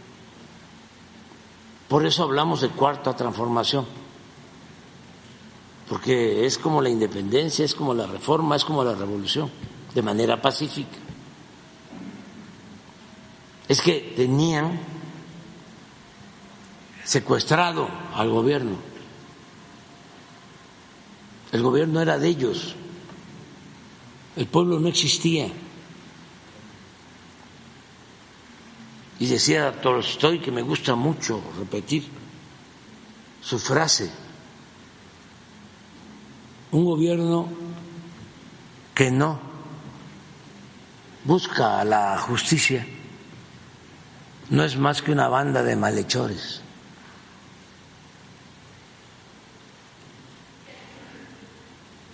Y eso era.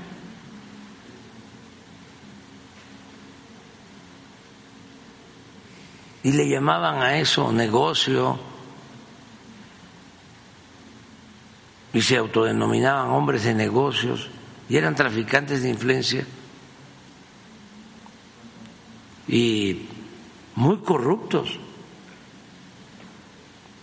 Era el principal problema de México, la corrupción, el principal problema de México. Lo decía desde hace tiempo don Daniel Cosío Villegas. Nada ha dañado más a México que la deshonestidad de los gobernantes. Y agregaba, eso ha dado al traste con todo.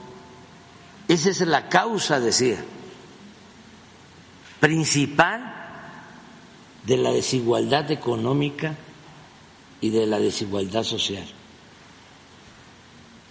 La causa principal. Yo he hablado aquí eh, de que a nosotros nos enseñaron, o cuando estudiamos mm, las ciencias sociales, las teorías más avanzadas, el marxismo,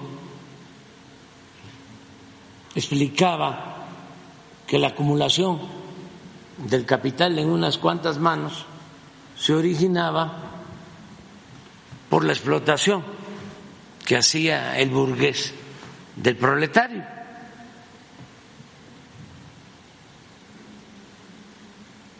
Porque se explotaba a los trabajadores y de esa manera se obtenía una ganancia, lo que se llamaba plusvalía, y así se iba acumulando el capital. Bueno, eso no aplicó del todo en la formación de las grandes fortunas en México. En nuestro país, lamentablemente, las grandes fortunas, con excepciones, para no generalizar, se han hecho al amparo del poder público y mediante la corrupción. Y es lo más sencillo de demostrar. No hace falta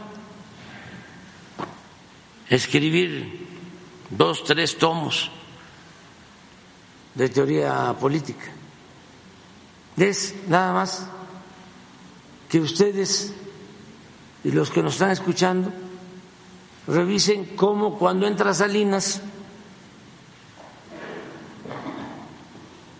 en 1988 la revista famosísima Forbes. Forbes empieza a publicar ese año la lista de los más ricos del mundo. 1988. Y solo había en la lista de los más ricos del mundo, es una lista de los mil más ricos del mundo, una familia mexicana, los Garzazada, que tenían creo que dos mil millones de dólares y aparecían en la lista. Una en el 88 empieza la piñata,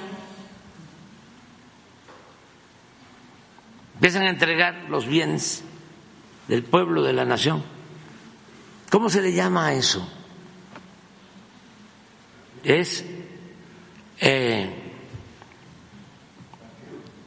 tenía un eufemismo, es eh, no era descentralizar, era desincorporar, desincorporar empresas públicas no estratégicas.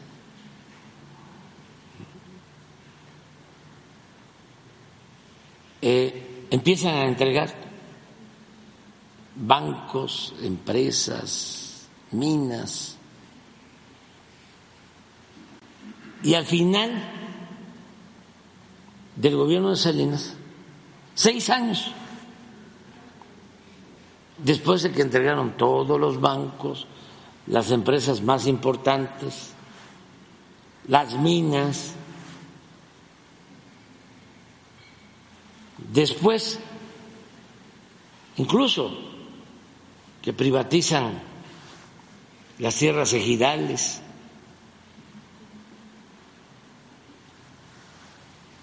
revisen la lista de Forbes de los más ricos del mundo. Ya no hay uno o una familia, ya son 24 en seis años los que aparecen en la lista de los más ricos del mundo. Y ya no tienen dos mil millones tienen los 24 48 mil millones de dólares. Y ya México ocupa, al final del gobierno de Salinas, por esa transferencia de bienes públicos a particulares, el cuarto lugar en multimillonarios en el mundo. Nada más superado por Estados Unidos por Japón y Alemania. Bueno, en ese mismo sexenio es cuando más crece la desigualdad en nuestro país. Con datos del Banco de México, no, del Banco Mundial, y del Fondo Monetario Internacional. Entonces, ese saqueo se siguió dando porque se fue Salinas, pero se quedó el salinismo como política.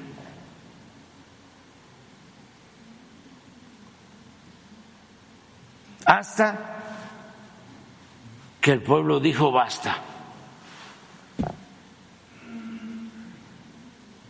En el 18. Y ni modo que nosotros les vamos a hacer caso o nos van a, a someter, ¿no? Con periodicazos, ¿no?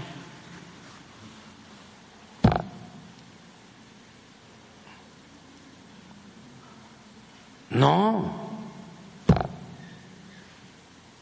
El país necesitaba una transformación que se está dando porque hay una mejor distribución de la riqueza, del ingreso, del presupuesto, y esto nos conviene a todos.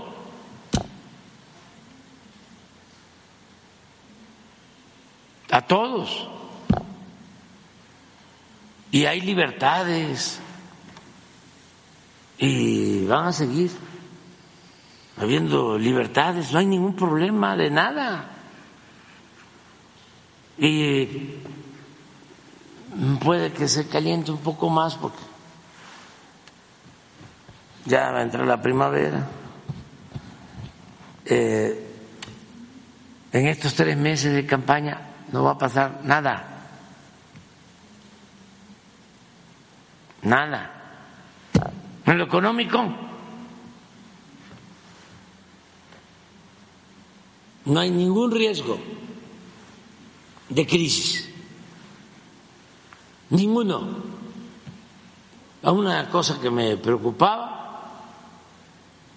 era el que se nos fuese a descontrolar la inflación,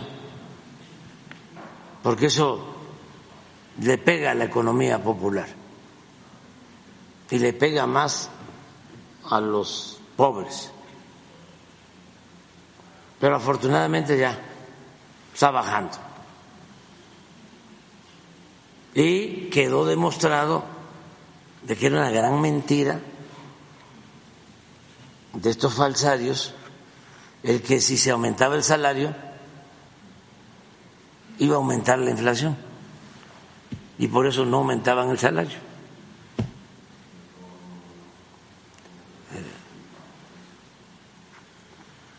Muy truculento todo. Bueno, en lo económico, nada. En lo político, pasa nada. Este, no hay ninguna fuerza política que busque desestabilizar al país. Además, porque hay la suficiente unidad en el pueblo. No existe la polarización, porque la polarización es, entiendo, cuando la mitad está a favor y la mitad está en contra, pero no está así. Afortunadamente, la mayoría de los mexicanos quieren que siga el progreso con justicia, que continúe la paz. Entonces no veo nada eh, de desestabilización en lo político. Nada. Insultos sí, va a seguir la lluvia de insultos, la tormenta de insultos. Y Loret va a seguir, ¿no? Pues tiene que continuar con sus funciones, ¿no?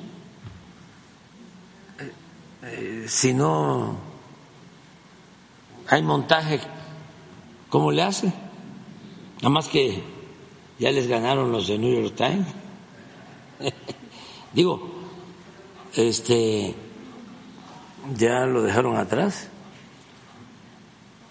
Nada más para mí, para que vean, porque esa era otra cosa, ¿no? Los de afuera eran este, los aviondos. Había que aprender de ellos, ¿no? porque fomentaban mucho los oligarcas el complejo de inferioridad. Cuando México es una potencia cultural en el mundo, ¿dónde van? Con todo respeto. Con todo respeto. ¿Dónde van a agarrar en otras partes?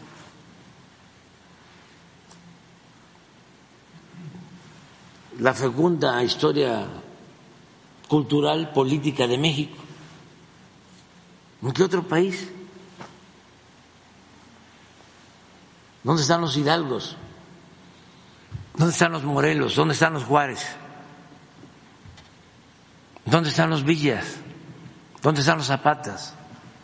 ¿Dónde están los Maderos? ¿Dónde están los Lázaro Cárdenas?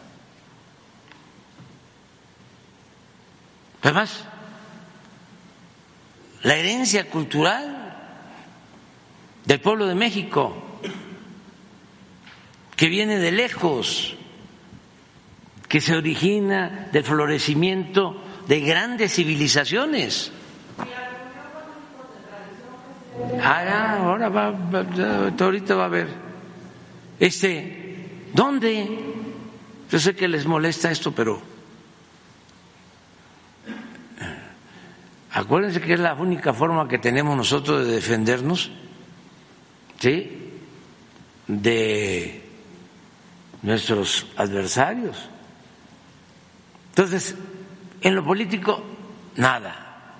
En lo internacional, tampoco. más el cuartel que pone ahí el gobernador de Texas frente a Piedras Negras.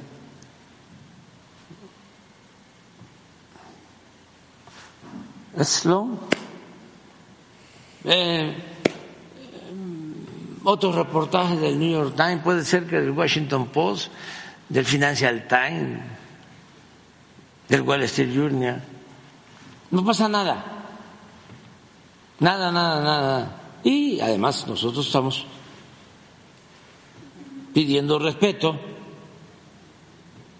porque nosotros no mandamos a los de inteligencia del Estado mexicano a que vayan a investigar a políticos a Estados Unidos.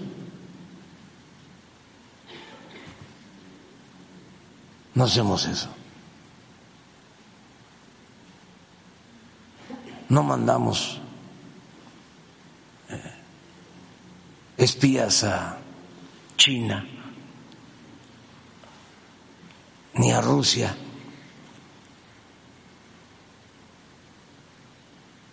No estamos metidos en Estados Unidos viendo quién de los que venden armas están también financiando a diputados y a senadores.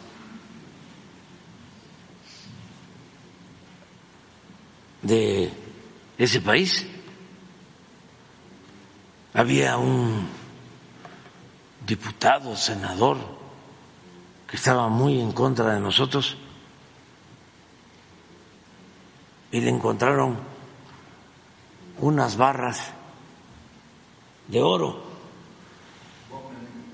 no, no hay que decir. ¿Cómo se llama? lingotes de oro.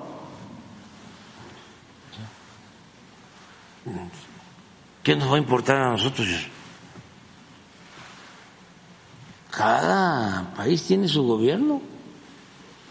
No hay gobierno del mundo. No hay un gobierno para todo el mundo. Cada país tiene su gobierno. Y en una democracia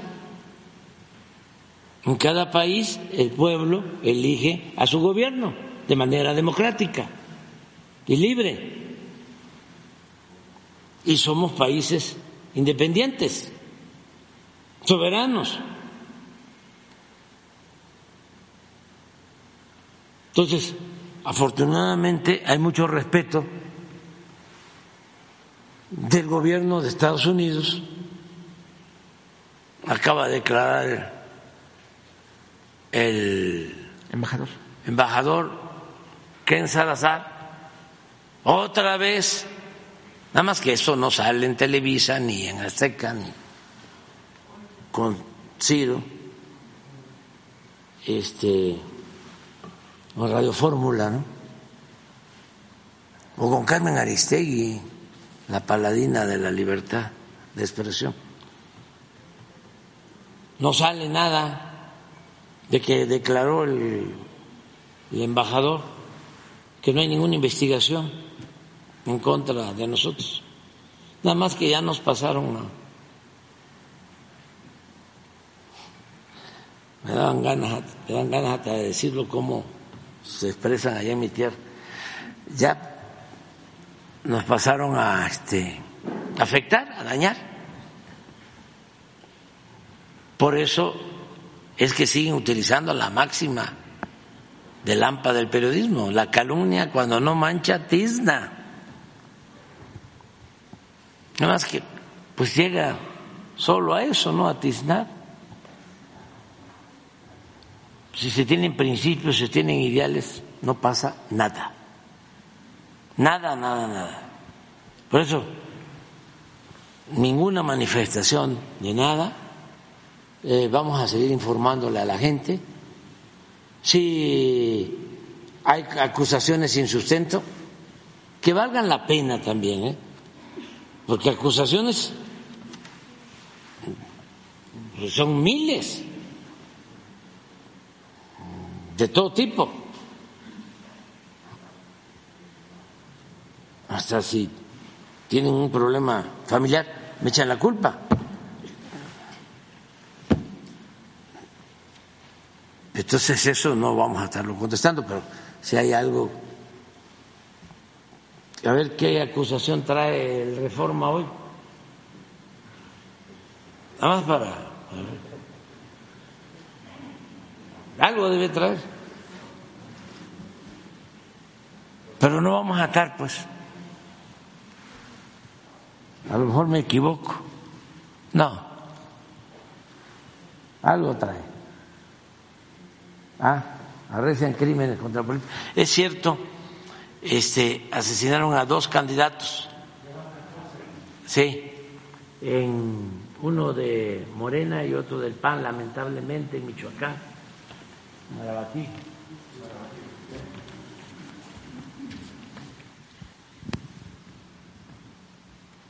Fíjate, me equivoqué, fíjense, me equivoqué.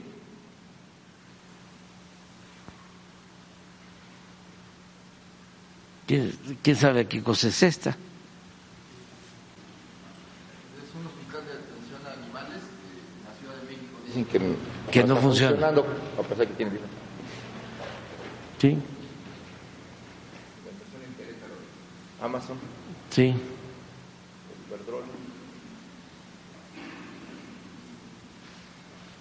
No, no está mal el reforma. No, no, no, no, no, no. Ojalá y aprendan los del New York Times tengan para que aprendan. Bueno, eh, y bueno, retomando lo que lo que dijo hace un momento sobre estos este uso de bots, sobre estas estas campañas. Eh, aunque usted dijo que este, iba a ser pasando las elecciones, bien valdría la pena hacer precisamente este análisis en el sentido de, bueno, ¿quiénes están atrás precisamente de estas campañas? ¿Quiénes son las empresas que están, este, de alguna manera, eh, siendo parte de esta, este, este entramado, no solamente nacional, sino internacional? Hace unos días eh, se daba a conocer este negocio, y lo, lo dieron a conocer en una conferencia de prensa, en donde eh, la empresa era Atlas Network, que estaba ligada precisamente a, eh, a, las redes de la candidata del bloque opositor, en donde, bueno, señalaban que han destinado millones de dólares en este, en 10 operadores de granjas de bots, lo dieron, este, dieron a conocer, dieron a conocer también el entramado contra, con quienes estaban, este, siendo patrocinados, hablaban de empresas transnacionales, eh, por ejemplo, en este caso, nada más voy a mencionar una que es Philip Morris, Shell, eh, Exxon, eh, y también con algunas agencias vinculadas al Departamento de Justicia de Estados Unidos, no del Departamento de Justicia, pero sí vinculadas al Departamento de Justicia, ¿no? Ah, pues cuando tengamos más este, información, va saliendo, ¿eh? Ese reportaje de ayer de Milenio, no sé si es reportaje o es una entrevista, es muy bueno no es el mismo de... Toma lo que ya se sacó desde... De, el, especialista español. Es... Tecnolab, que fue el primero que sacamos aquí los 170 millones. Luego Julián Macías de España que sacó el análisis. Y este... Eh, Frausto, Salvador, ¿Cómo se llama? Salvador Frausto. Este, este es otra investigación, pero retoma la... ¿De dónde es él? Mexicano. Mexicano. Y es de mi ley inteligencia artificial, es su empresa. Y es que viene a colación esta pregunta porque de inmediato intentaron salir a, desvirtuar la investigación que vienen haciendo estas personas. De preguntarles si ustedes, por ejemplo, tienen relación con ellos, porque... ¿Con quién? Con estos investigadores que han hecho, la, han hecho precisamente el análisis de las granjas de bots. Pues a él no lo conozco yo. Julián es muy conocido porque es pionero en esos temas, pero no, no tiene ningún vínculo con nosotros. Exactamente. Eh, de inmediato, inmediato salieron a, señalar que eh, como estaban hablando a favor de la, en este caso del gobierno de México o de la 4T, pues... Ah, no, los descalifican de inmediato. Ajá. Y así es de la derecha, así son los fachos. No, no, no, no, no. Pues, este, pero ni modo que Francisco González, el dueño de Milenio, este, le dé entrada a un reportaje que eh, no tenga sustento, porque el señor presenta las pruebas.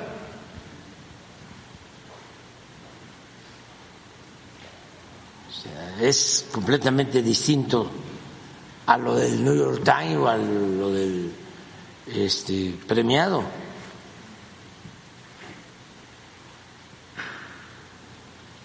Que sin ninguna prueba de nada, sin pruebas de nada, me señalan. O sea, es una vil calumnia. Y esto es un estudio. Y tiene las pruebas. Esa es la diferencia. Incluso se señala el nado sincronizado, no solamente de, en ese caso de, de medios internacionales, sino también de medios, medios locales, opinólogos, eh, precisamente de cómo se va manejando este, esta, estas tendencias.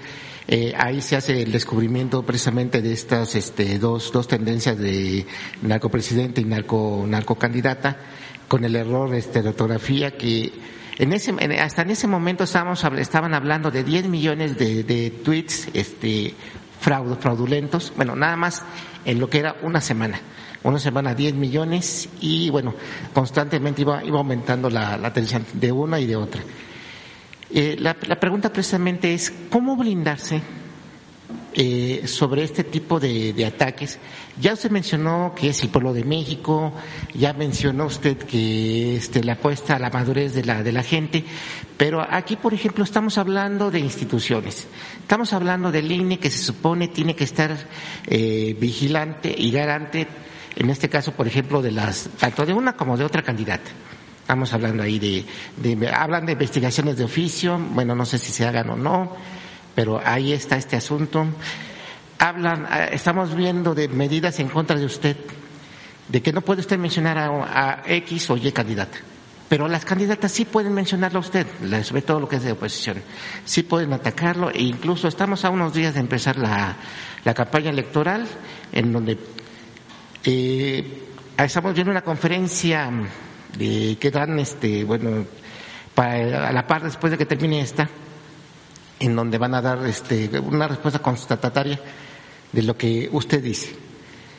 Se le va a atacar, se le va a señalar y están lucrando en este caso con su imagen. ¿No debería ser, este, digamos, piso parejo no mencionarlo? No, porque además es que no se dan cuenta de que ayudan. Si los voy a condecorar a todos, hasta Claudio y a quien no puedo mencionar, me voy a dar como promotores de la democracia y sobre todo a sus asesores.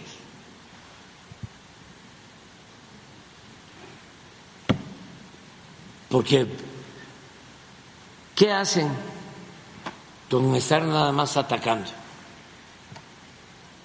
Eso no le gusta a la gente. No eh, ganan con eso. Y sí, como hablábamos de los medios, a nosotros cuando la guerra sucia del 2006, que fue fuertísima, nos ganaron no por la guerra sucia, nos ganaron porque rellenaron las urnas y falsificaron las actas, porque se robaron la elección. No les dio. Eso no da. Ahora menos.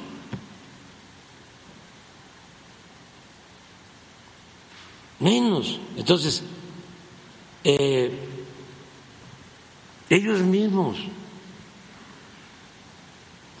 Sí, por eso cuando me di cuenta de que ya Claudio ya tenía resuelto todo, planchado todo,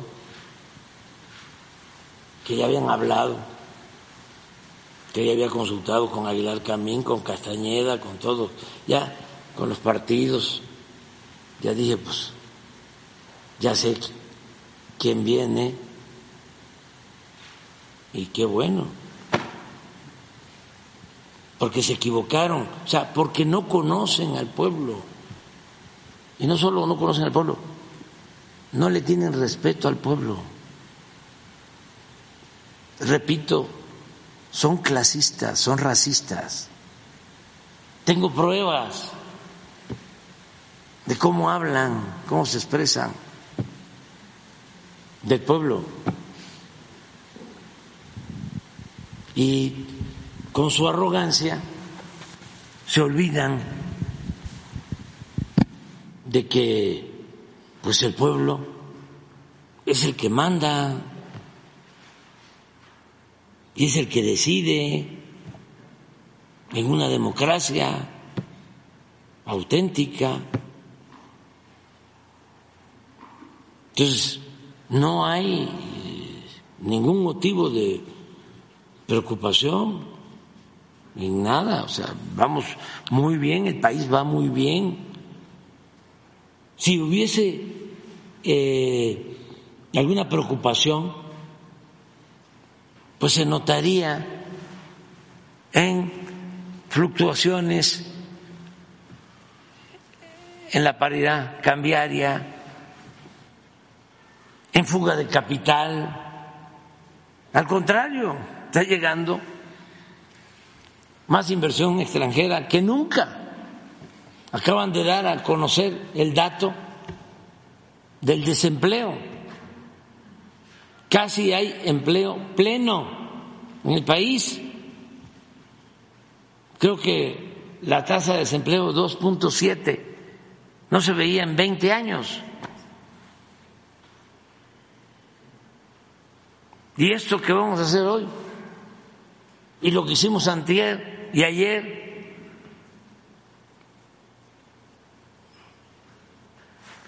hoy, imagínense comprar 13 plantas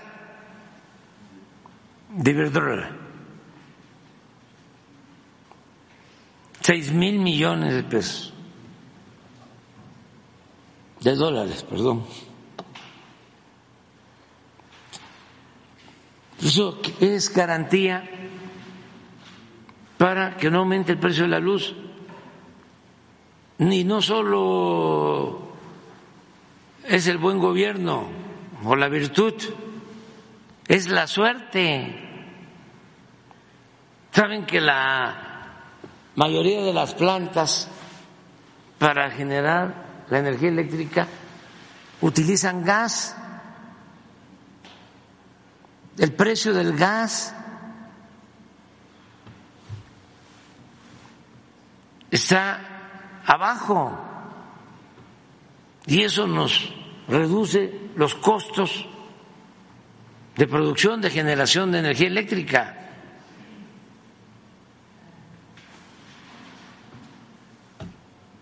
Y así va a continuar. Pero si subiese el precio del gas, tenemos posibilidad de obtener energía con hidroeléctricas, tenemos Laguna Verde, tenemos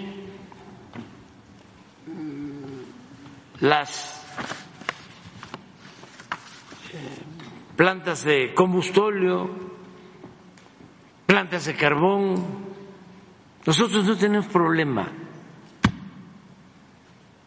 de eh, ninguna escasez y ahora con esto menos. ¿Hay saldo a favor del gas? ¿Saldo a favor del gas? Sí. Sí, está el precio del gas internacional muy abajo y nosotros estamos este, eh, produciendo energía con gas. Y esto significa que no tenemos presión para aumentar los precios de la energía eléctrica. Entonces van bien las cosas en general. No hay nada. Buenos días, señor presidente. Elisa Santos para el Cava MX. Eh, mi primera pregunta, eh, bueno, más que nada es conocer su opinión acerca de la invitación que le hace una diputada, perdón, una senadora de oposición al presidente ultraconservador Javier Milei para visitar nuestro país y concretamente para tener una reunión en la Cámara de Senadores.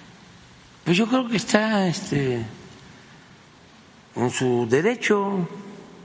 Ellos pueden invitar a cualquier persona. Ya lo han hecho.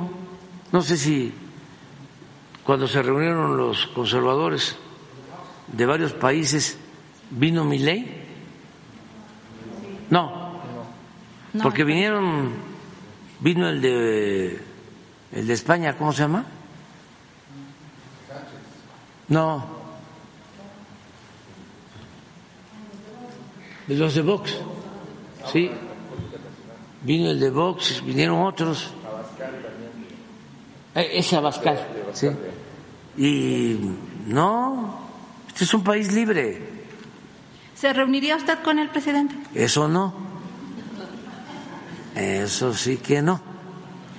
Este le desearía que le fuera muy bien este con sus em, invitados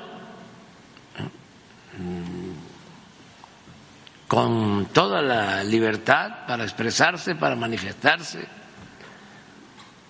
Pero yo no tengo pensado ahora eh, recibir a jefes de Estado, a presidentes. No está en la agenda. ¿Qué lectura le da usted a Saben que soy muy provinciano y este y no entiendo sobre la aldea mundial. Yo eh, sostengo, además lo creo, que la mejor política exterior es la interior. La mejor política exterior es la interior. Primero la casa. No se puede ser candil de la calle y oscuridad de la casa. Pero ¿qué lectura le da usted a esta invitación? Bueno, ahorita en, los tiempos eh, electorales. Ah, pues normal, porque pues hay afinidad, se identifican, es el mismo pensamiento, el pensamiento conservador que existe en todo el mundo. Y ella tiene ese pensamiento. Te refieres a la senadora, ¿no? Así es. Bueno, y a la candidata de oposición también, presidente. Pues sí, no, eso no puedo mencionarlo, pero este es un pensamiento conservador, afín, eh, pero no solo es mi ley, es Aznar, es este señor que mencionaste, Abascal y otros, hasta intelectuales, aunque ya no quiero hablar de él, este, más que para desearle que este, esté bien de salud, pero que es un gran escritor, Vargas Llosa. Pero siendo inteligente es muy conservador y en política es como una chiva loca. Este, pero pues es un grupo, se reúnen y desde luego eh, hay empresarios. Es que no han leído mi libro. Porque cuando cuando no tienes ahí el libro, hay una parte en donde, a ver, pásamelo. Se los leo nada más. No se los voy a leer todo porque si no, no lo van a adquirir.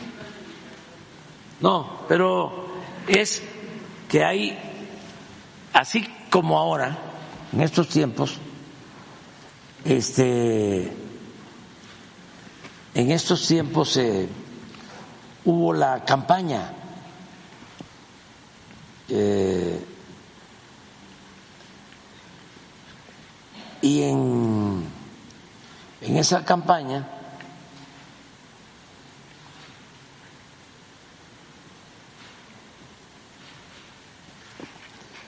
en esa campaña eh, se reunieron. No, en el 6 y en el 2, eh, en el 18, porque hasta el 18 se piensa que el 18 fue este un día de campo, no.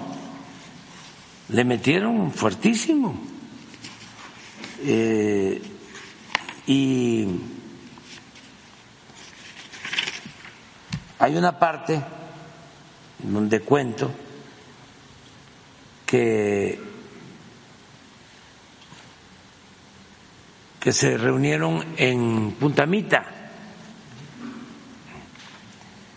y trajeron a un empresario venezolano para que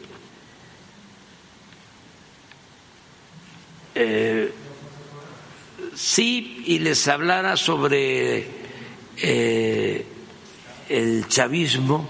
JJ Rendón. Ya había afinado, ya, ya- había, ya había, este, fallecido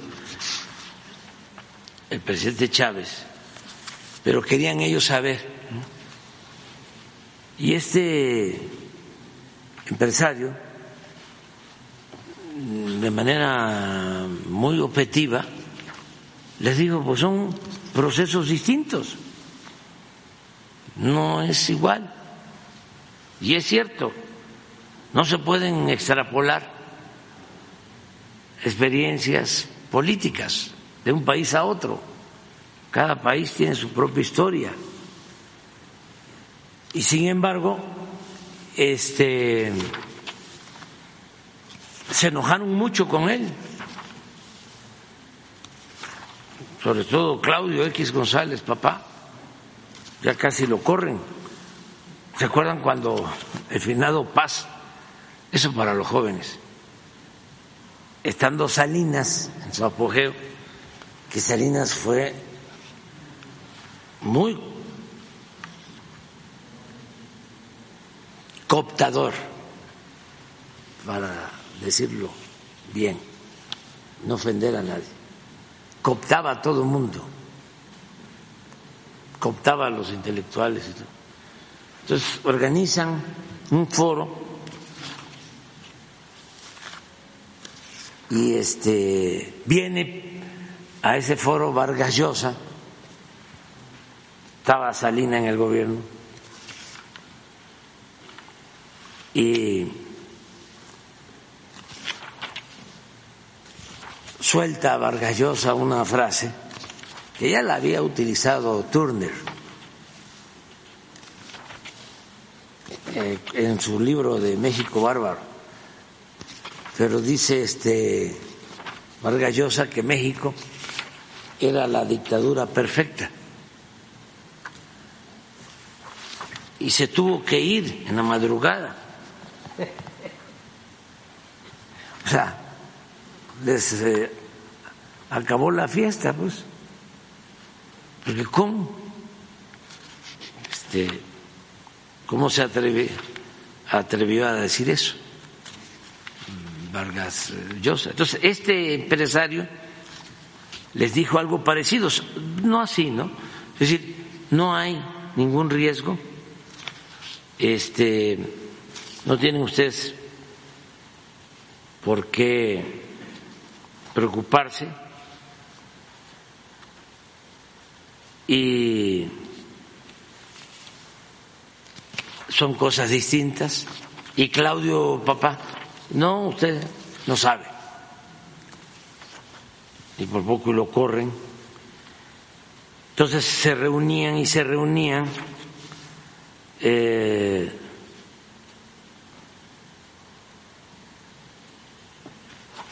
para para este, hacernos la guerra sucia.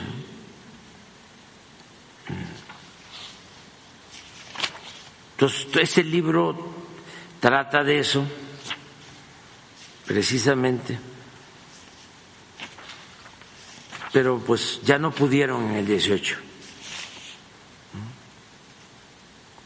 Al comienzo de la campaña del 18, el bloque de empresarios vinculados al régimen que participaron en el fraude electoral de 2006, de ahí venían, contra nosotros, confiados en su prepotencia, porque se imponen en el 6, ¿no? Se imponen en el 12, pues ya para el 18 pensaban que ya nosotros no íbamos a significar nada. Nos ignoraron pensando que fracasaríamos de nuevo. Es más, estaban distanciados de Peña, porque son muy arrogantes, muy prepotentes. Pues, aunque impulsaban las llamadas reformas estructurales y habían, eh, y habían ambicionado la privatización del sector energético y de la educación, no les gustó la llamada reforma fiscal a estos de arriba, de Peña.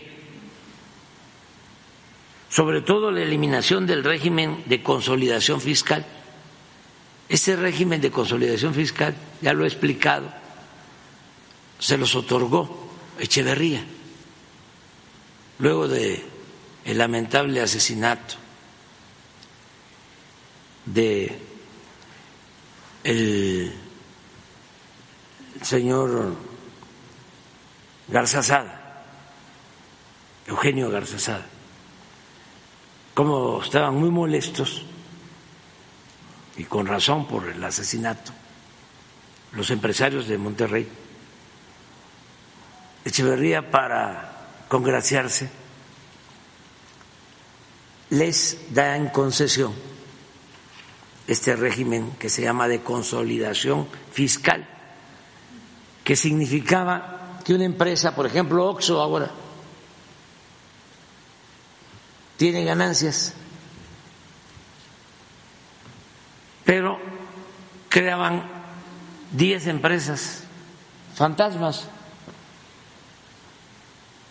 donde perdían. Entonces, con este sistema ellos podían equilibrar o sumar pérdidas y ganancias. Y al final el resultado era cero ganancias. Y por lo mismo no pagaban impuestos. Esto se los quita Peña porque ya veníamos nosotros denunciando y denunciando y denunciando estos abusos.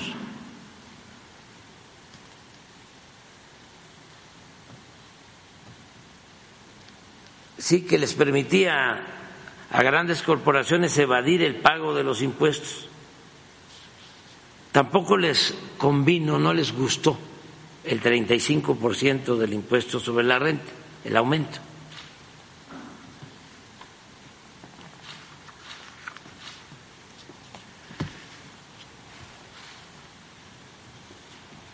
Aun cuando tenían la condonación de impuestos, pero estaban muy molestos porque son muy prepotentes, se sentían los dueños de México. Y se sentían traicionados por Peña. Les salió la arrogancia y el conservadurismo extremo y empezaron a golpearlo en sus medios de manipulación como el periódico Reforma y en sus redes sociales a Peña, al extremo de convertirlo en el payaso de las cachetadas. Al mismo tiempo, veían con buenos ojos la candidatura de Ricardo Anaya, postulado por el PAN y otros partidos paleros. Ese ninguneo a Peña les costó bastante.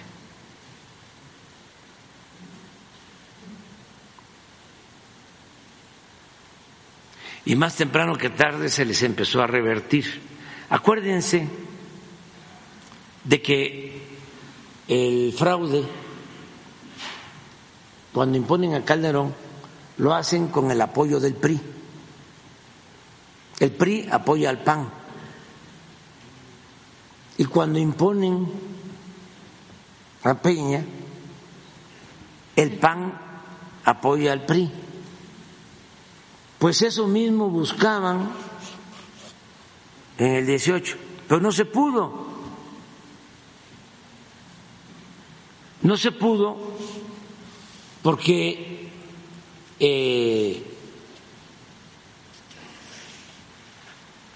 traicionaron a el presidente Peña y porque cometieron muchísimos errores los asesores. Aquí cuento de que estábamos en un debate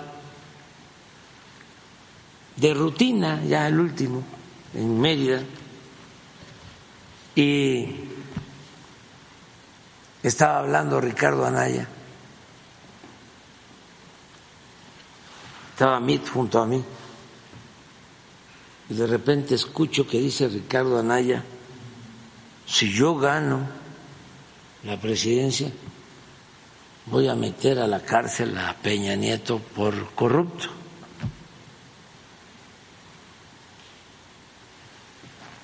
Yo dije, gracias, primo hermano. este pero lo más interesante, y aquí lo cuento, se lo pueden preguntar, es que tenía yo a mí junto. Este, y como estaba el micrófono apagado, bueno, todos los micrófonos apagados, nada más el de el de el candidato del PAN Anaya, Anaya ¿sí? escucho a, a mí, ¿no? Pero molestísimo, descompuesto. El corrupto eres tú, que le gritaba.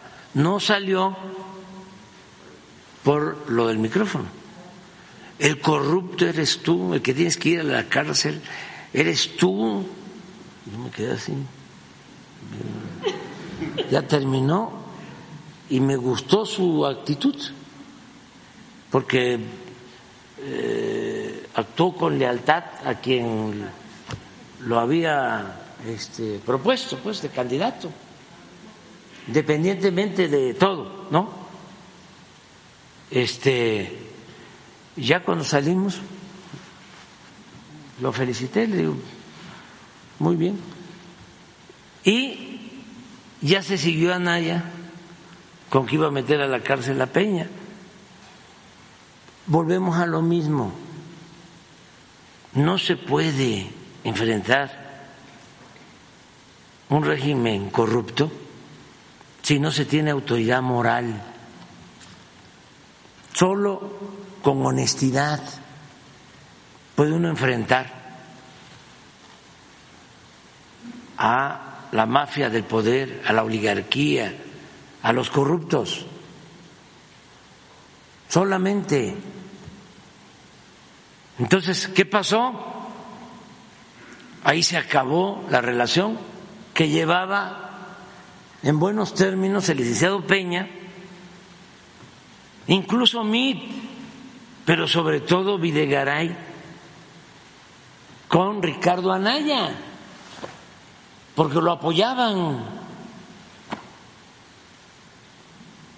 Entonces, como son estos pleitos, arriba.